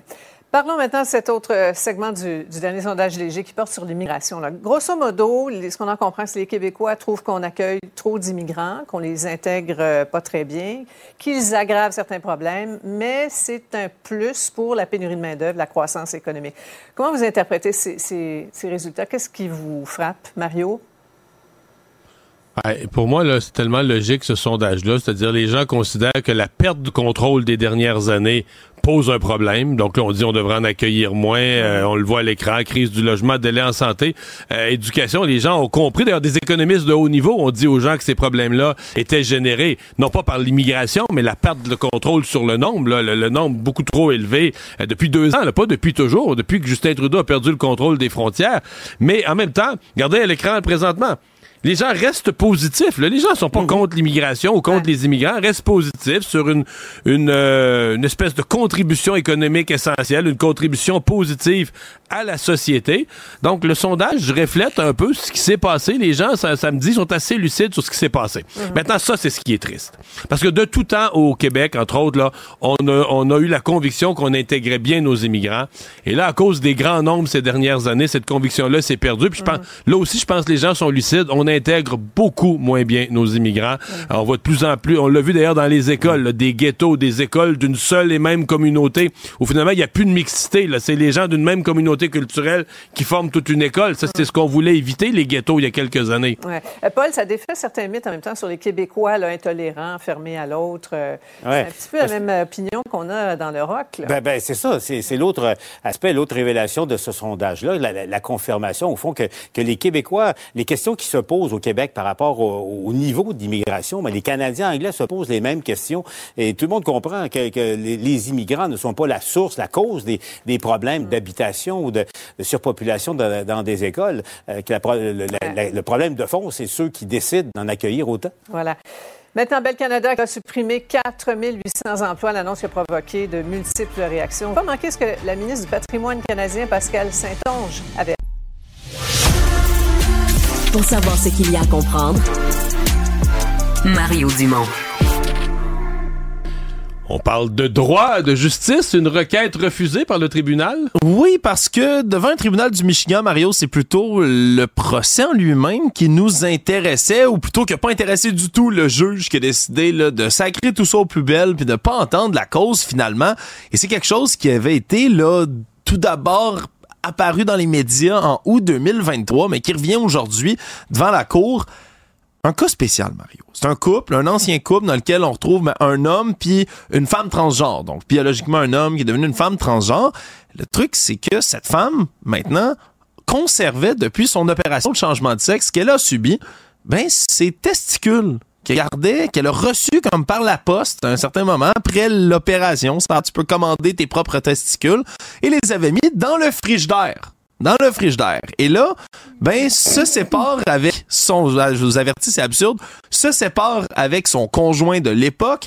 Et là, ben, ils ont toutes sortes de débats judiciaires. Elle va chez lui récupérer ses objets personnels, accompagnés, semble-t-il, par la police à l'époque et tout. Et là, ben, cherche dans le frigidaire ses testicules. Ses testicules ne sont plus là. Et là, ben, ça demande des explications à son ex qui lui dit, ben, j'ai jeté, c'est en train de pourrir. Je suis désolé pour l'image. C'est dans le fridge, c'est à côté de ma bouffe. Ça, c'est gossant. C'était dégueulasse. Je les ai mis aux poubelles.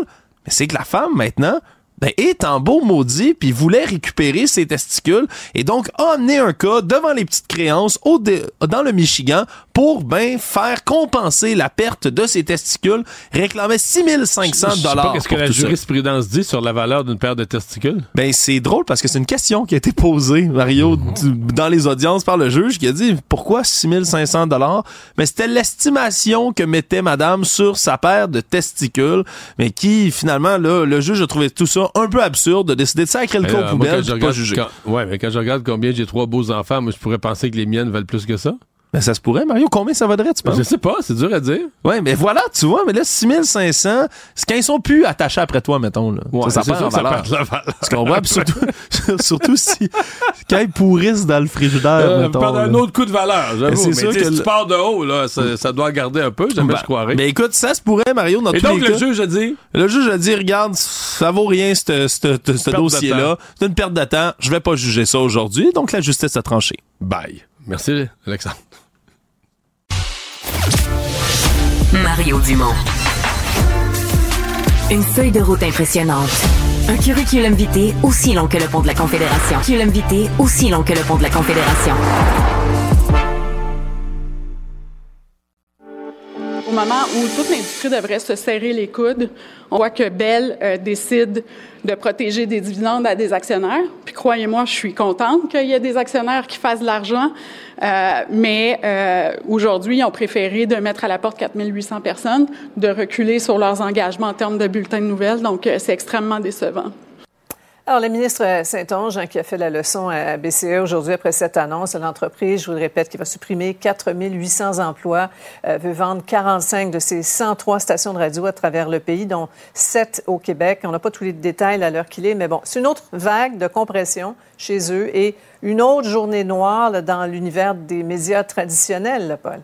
Oui, et il y a le fond et il y a la forme également. Là, pour ceux qui ont pris connaissance, euh, au moment où la nouvelle a été annoncée, le, communiqué de, de, de Bell euh, ce matin, donc, et le titre, euh, l'entreprise se glorifie d'augmenter les dividendes de 3,1% Puis il faut attendre, si vous regardez, là, au neuvième point du communiqué pour apprendre que Bell, incidemment, va abolir 4800 postes un peu partout au pays. Il y en a au Québec ici, va vendre des stations de radio, charcute dans le réseau City News, euh, euh, qui est présent ici au Québec, à, Montréal, mais aussi au Canada anglais. Donc, euh, au, niveau de la forme, on peut comprendre l'exaspération de, de, la ministre, d'autant plus que, que, que, Bell invoque la lenteur du RTC à, agir et à réagir au niveau réglementaire. Et on sait, elle prépare un programme d'aide qui, qui, tarde, mais qu'elle elle prépare aussi. Donc, c'est, mais la, question de fond est là. Il, y a, un tsunami qui, qui, emporte bien les médias. Oui, il faut lire le visage d'Emmanuel. Emmanuel, ouais, moi, je trouve que la réaction de Mme Madame euh, Saint-Onge, là, c'est la preuve qu'en politique, la meilleure défense, euh, c'est l'attaque. Là. Mm. Euh, ça fait neuf ans que ce ça fait huit ans que ce gouvernement est au pouvoir. Ça fait des années que les diffuseurs privés font valoir qu'il y a une iniquité dans la façon,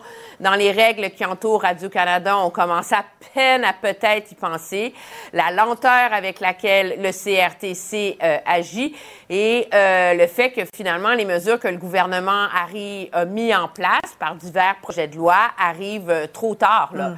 Euh, le CRTC est en train d'étudier comment on va mettre en place éventuellement une, une, euh, une, réglementation pour que les Netflix et Disney et autres finissent par faire de la place aux producteurs. Voyez-vous, là, j'ai le temps de l'expliquer, là, puis il y a 25 autres stations de télé qui vont être fermées, là. C'est comme si ce sentiment d'urgence qui habite l'industrie n'habite pas mm-hmm. le gouvernement qui semble un peu perdu à savoir quoi faire et donc réfléchit. Puis c'est comme toujours deux coups, deux coups en arrière, là, Mario. Toujours. Ouais. Mais, tu sais, la, ministre, c'est vrai que Belle, je comprends que la ministre a fait ça parce que Belle est attaquable. Les, je connais bien du monde qui ont travaillé dans, chez Belle, dans les médias. Ben, ils ont la réputation d'être une entreprise où c'est les comptables qui regardent les colonnes, puis du monde de Toronto congédie des gens qui connaissent même pas Montréal. On a tout entendu ces histoires-là qui ont fait la réputation de Belle, puis la ministre les attaques qui sont attaquables. Mais il reste que Belle, c'est le plus gros joueur. C'est un joueur qui est solide, qui est fort. Et quand tous les joueurs de l'industrie, là, tous, tous, tous les joueurs de la télé, de la radio, des journaux. Il n'y en a pas un qui a été épargné. Tout le monde y passe aux mises à pied massives. On est obligé de penser qu'il y a un problème dans le système. Et euh, Emmanuel le souligne. L'urgence qui se vide dans le milieu est, clairement pas, mal comprise par le gouvernement, puis pas comprise du tout par le CRTC, qui est une espèce d'organisme qui est en parade. Je vous entends sur cette chicane sur le français dans les universités. une bonne prise d'acte aujourd'hui entre Québec et Montréal. François Legault qui accuse Valérie Plante de ne pas défendre français pendant que, que Montréal s'anglicise. Et il faut dire que ça a commencé par, par Valérie Plante. Hier a dit que Montréal était attaqué par, mhm. par, le gouvernement dans, euh, dans ce dossier-là. Disons que la mairesse s'est attirée les, les foudres du gouvernement euh, qui cherche toutes de manière de changer le cours de l'actualité, euh, on, doit le dire. Mais il fallait écouter Jean-François Roberge ce matin sans prendre à, la mairesse de Montréal. C'est un dossier délicat. En même temps, bon, augmenter les frais de scolarité à McGill et Concordia de, de jusqu'à 12 000 Est-ce ça qui, va, qui fait fuir vraiment les étudiants anglophones. Il y a, beaucoup de brouhaha, il y a des, mm. des, commentateurs, il y a des, des, médias anglophones, il y a des politiciens, politiciens euh, qui ont beaucoup amplifié ce, ce problème-là. Bref, euh, euh, voilà où on est aujourd'hui. Ben, Emmanuel, pour Mme Plante, c'est une attaque directe contre sa ville, cette hausse de frais de scolarité. Ben, c'est là que c'est un c'est un peu maladroit là, de Mme Plante. Euh, je veux dire, moi, j'ai pas défendu la façon dont le gouvernement a, géré ce dossier des universités anglophones. Je crois qu'il l'a fait maladroitement et avec mm. la mauvaise approche. Mais sur le fond, il y en a un problème. Et c'est le fait que les étudiants étrangers, mais les étudiants du reste du pays, euh, sont devenus comme un bar ouvert pour McGill, pour Concordia, pour gonfler leurs coffres, pour s'enrichir et que le poids des étudiants-là contribue à l'anglicisation de Montréal. Donc, il y en a un problème. Et quand la, la, la, la mairesse réagit en parlant d'une attaque contre Montréal, ben, c'est qu'elle refuse de voir leurs problèmes. Ouais. Elle compare Bishop avec McGill aussi. Là. C'est un peu rapport, pommes et ça c'est erreur de sa part. Une Ouais. petite université dans les Ouais. cantons de l'Est avec ses problèmes particuliers, puis les Mhm. deux grosses universités de Montréal. Ça, c'était une erreur de comparaison, mais je, on a plus de temps. Je, je vais me contenter de dire, Ouais. c'est pas la première fois que Mme Plante est prise à partie comme mairesse Mhm. de Montréal sur la question du français. Là. Elle a un devoir sacré comme mairesse de la ville de Montréal de préservation du caractère français de cette ville-là. Et malheureusement, une journée de temps en temps, elle l'oublie. Merci à vous trois. Je vous retrouve lundi prochain. Probablement capable de vous battre à n'importe quel jeu de société, Mario Dumont. Tout en débattant des enjeux de société. société. C'est une euh, prise de bec quand même assez musclée euh, hier, aujourd'hui, entre la mairesse de Montréal et le gouvernement Legault, autant le premier ministre lui-même que son ministre responsable de la langue française, euh, autour des... Bon, toujours la même question là, qui traîne, le, ce- le financement des études euh, des étudiants du Canada anglais qui viennent étudier à McGill et Concordia pour lesquels le gouvernement du Québec a décidé que leurs études allaient être moins subventionnées, donc que leurs frais de scolarité allaient être rehaussés. Quoique a fait un, un petit compromis, là, le montant a été diminué au cours des dernières semaines, mais il y a quand même de la frustration à McGill et Concordia. Frustration, la mairesse a décrit ça, toute cette situation comme étant une attaque parce que ces universités restent de perdre des étudiants. Euh, une attaque contre Montréal de la part du gouvernement de la CAQ. Jean-François Roberge, ministre de la langue française, est avec nous. Monsieur Roberge, bonjour. Bonjour, Monsieur Dumont. Avez-vous lancé une offensive anti-Montréal en faisant ça? Absolument pas. Écoutez, on fait des politiques qui viennent renforcer la langue française à Montréal. Si ça, c'est être anti-montréalais, euh, qu'est-ce qui est arrivé à Montréal? Le slogan de la ville de Montréal, c'est que c'est la métropole francophone des Amériques. Je pense pas que de renforcer la langue française, c'est une attaque envers la métropole francophone des Amériques. Euh, Je pense que c'est une attaque euh, qui, qui, qui était en- envers nous, qui était euh, un peu forte et qui a, qui a pas son, qui a pas, qui a pas lieu d'être, tout simplement.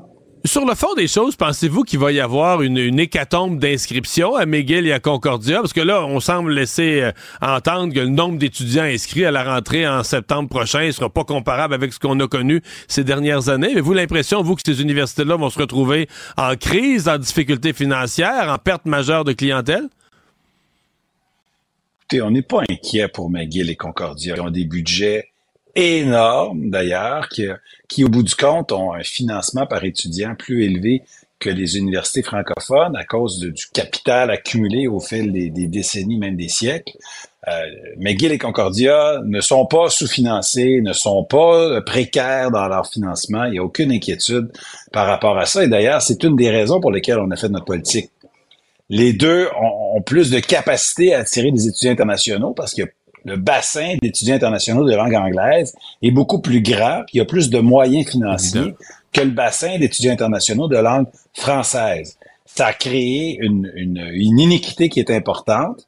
Puis avec la politique qu'on a mise, en augmentant les frais de scolarité seulement pour les non-québécois anglophones là, qui vont à McGill et Concordia, ben, ça nous permet de transférer de l'argent dans le réseau francophone. Puis même après toute cette opération-là, là, ne vous inquiétez pas, McGill et Concordia vont continuer d'exister.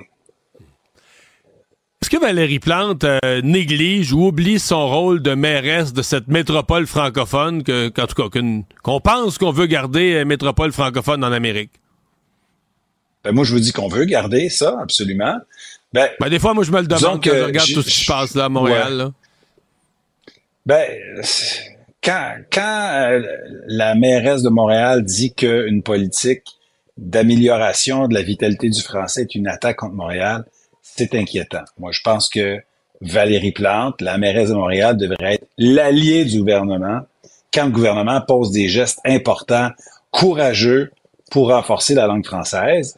Je pense que ça devrait être notre allié. Elle devrait pas euh, sentir qu'il y a une attaque envers Ouais, Montréal. euh, Au contraire, on vient, on vient défendre. Il faut se souvenir que ça a été fondé en 1642 par des Français. Hein? Mais non, mais c'est territoire non cédé, là. Vous connaissez pas votre... C'est pas ça du tout, l'histoire. C'est un territoire non cédé qui a, Non, été, qui a euh, été volé par des, des Français. C'est pas ça? Je sais Embarquez pas, j'ai entendu là-dedans, Monsieur J'ai Dumont. entendu ça dans une Ah. réunion de la ville. Mais bon, mais je reviens. je Ouais, reviens moi, je- je vais revenir je aux pas Français. Euh, ouais, je vais revenir aux Français. Le, la, la, la mairesse, euh, dans son dans son devoir ou dans sa façon de gérer, elle, convaincue qu'elle se dit, ben moi, j'ai besoin du vote des, euh, des non-francophones. J'ai un paquet d'institutions non-francophones, faut que je les garde de bonne humeur.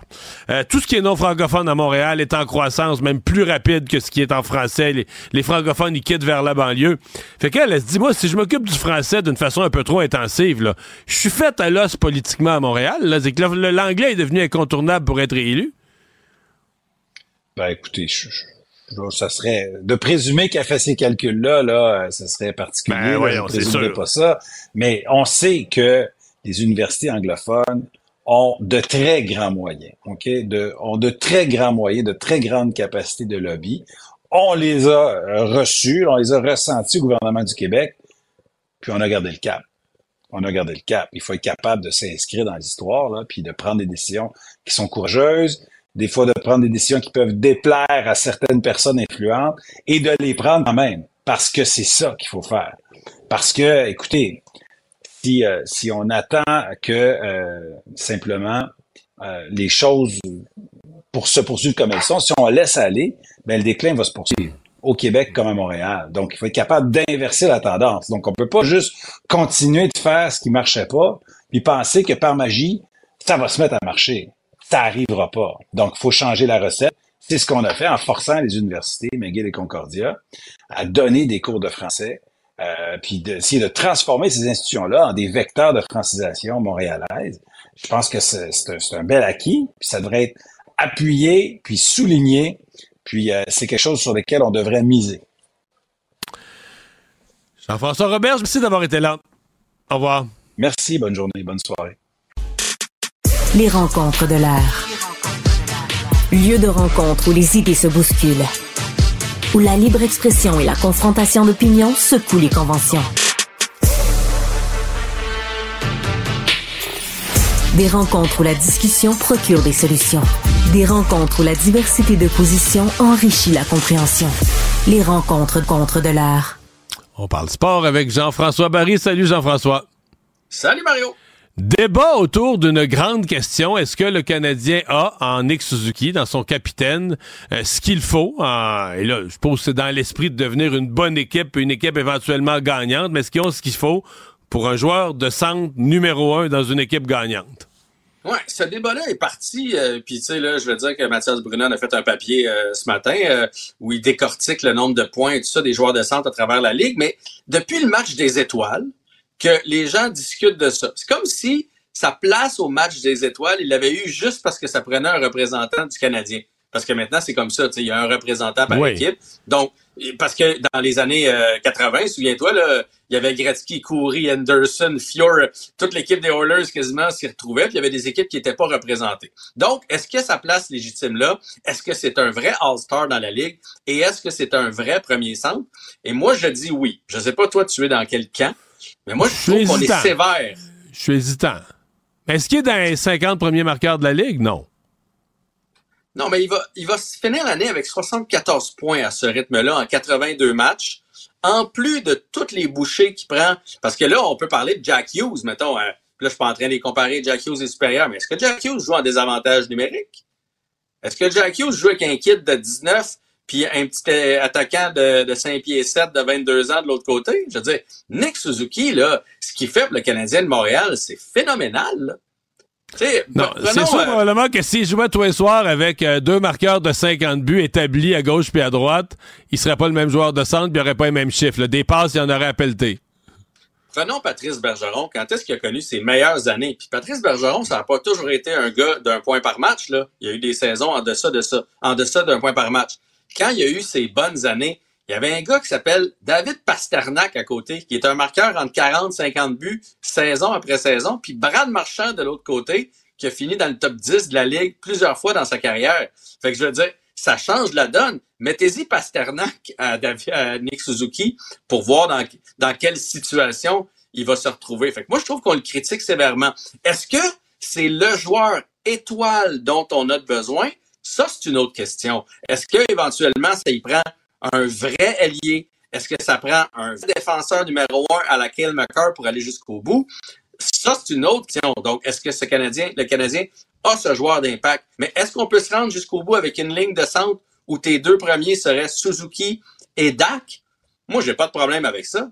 Si après ça, tu sais, le jour où il va l'avoir son compteur de 40 buts, puis que la deuxième ligne du Canadien va être dangereuse, puis que l'autre équipe va être obligée de surveiller un peu notre 1, un peu notre 2, euh, mettre ses, ses, meilleurs défenseurs contre un peu eux autres, un peu eux autres, ça va libérer Nick Suzuki. Le jour où il va avoir un vrai centre de troisième trio qui va prendre son temps de jeu en désavantage numérique pour qu'il arrête d'avoir la langue à terre, euh, Nick Suzuki, ça, ça va bonifier. C'est vrai qu'on lui en demande. Il fait tout, hein, essentiellement. Hey. tu sais, premier power play, premier piqué, c'est rare ceux qui ont ça. Là. Puis en plus de ça, sur la première ligne, c'est lui qui prend toutes les mises en jeu importantes. Tu sais, je veux dire, son deuxième centre ouais. présentement, c'est Jake, c'est Jake Evans. Puis je suis allé voir les statistiques parce que moi, il me fait un peu penser à Andy Kopitar. Andy Kopitar, il faisait ça. Très, très bon en défensive. Euh, mais Andy Kopitar, c'est combien de saisons de plus d'un point par match? Je sais pas. Une seule. Une fois? Une fois, il a fait 92 points. Souvent, s'il est approché, il était à 1.2, 1.5, 10 points d'un point par match. Mais juste une fois, et à ce que je sache... il était vu comme une super bacs. étoile quand même, moi, c'est ça. Ouais, t'as raison. Mais le, le, jour où le Canadien est en série, puis que Nick Suzuki amène son équipe en finale, le débat ne se posera plus. Mais là, il joue fini. pour une équipe faible, on va se le dire, ouais. faible. L'autre question chez le Canadien, c'est est-ce que euh, ce défenseur qu'on a tant aimé comme grand frère, David Savard, euh, ben, euh, ça a l'air qu'il y aurait des preneurs. Est-ce qu'on laisse aller? Ouais, tout le monde dit qu'il y a beaucoup d'appels chez le Canadien pour David Savard. Puis si quelqu'un a regardé la game, mettons, la dernière là, contre Washington, un gars qui se sacrifie comme ça pour bloquer un lancer dans, dans une cause perdante du Canadien, on fera pas les séries. Là. Il est pas obligé de se mettre là. Il arrive d'une blessure à la main parce qu'il a bloqué un lancer. Puis c'est pas grave, il se met encore devant les lancers.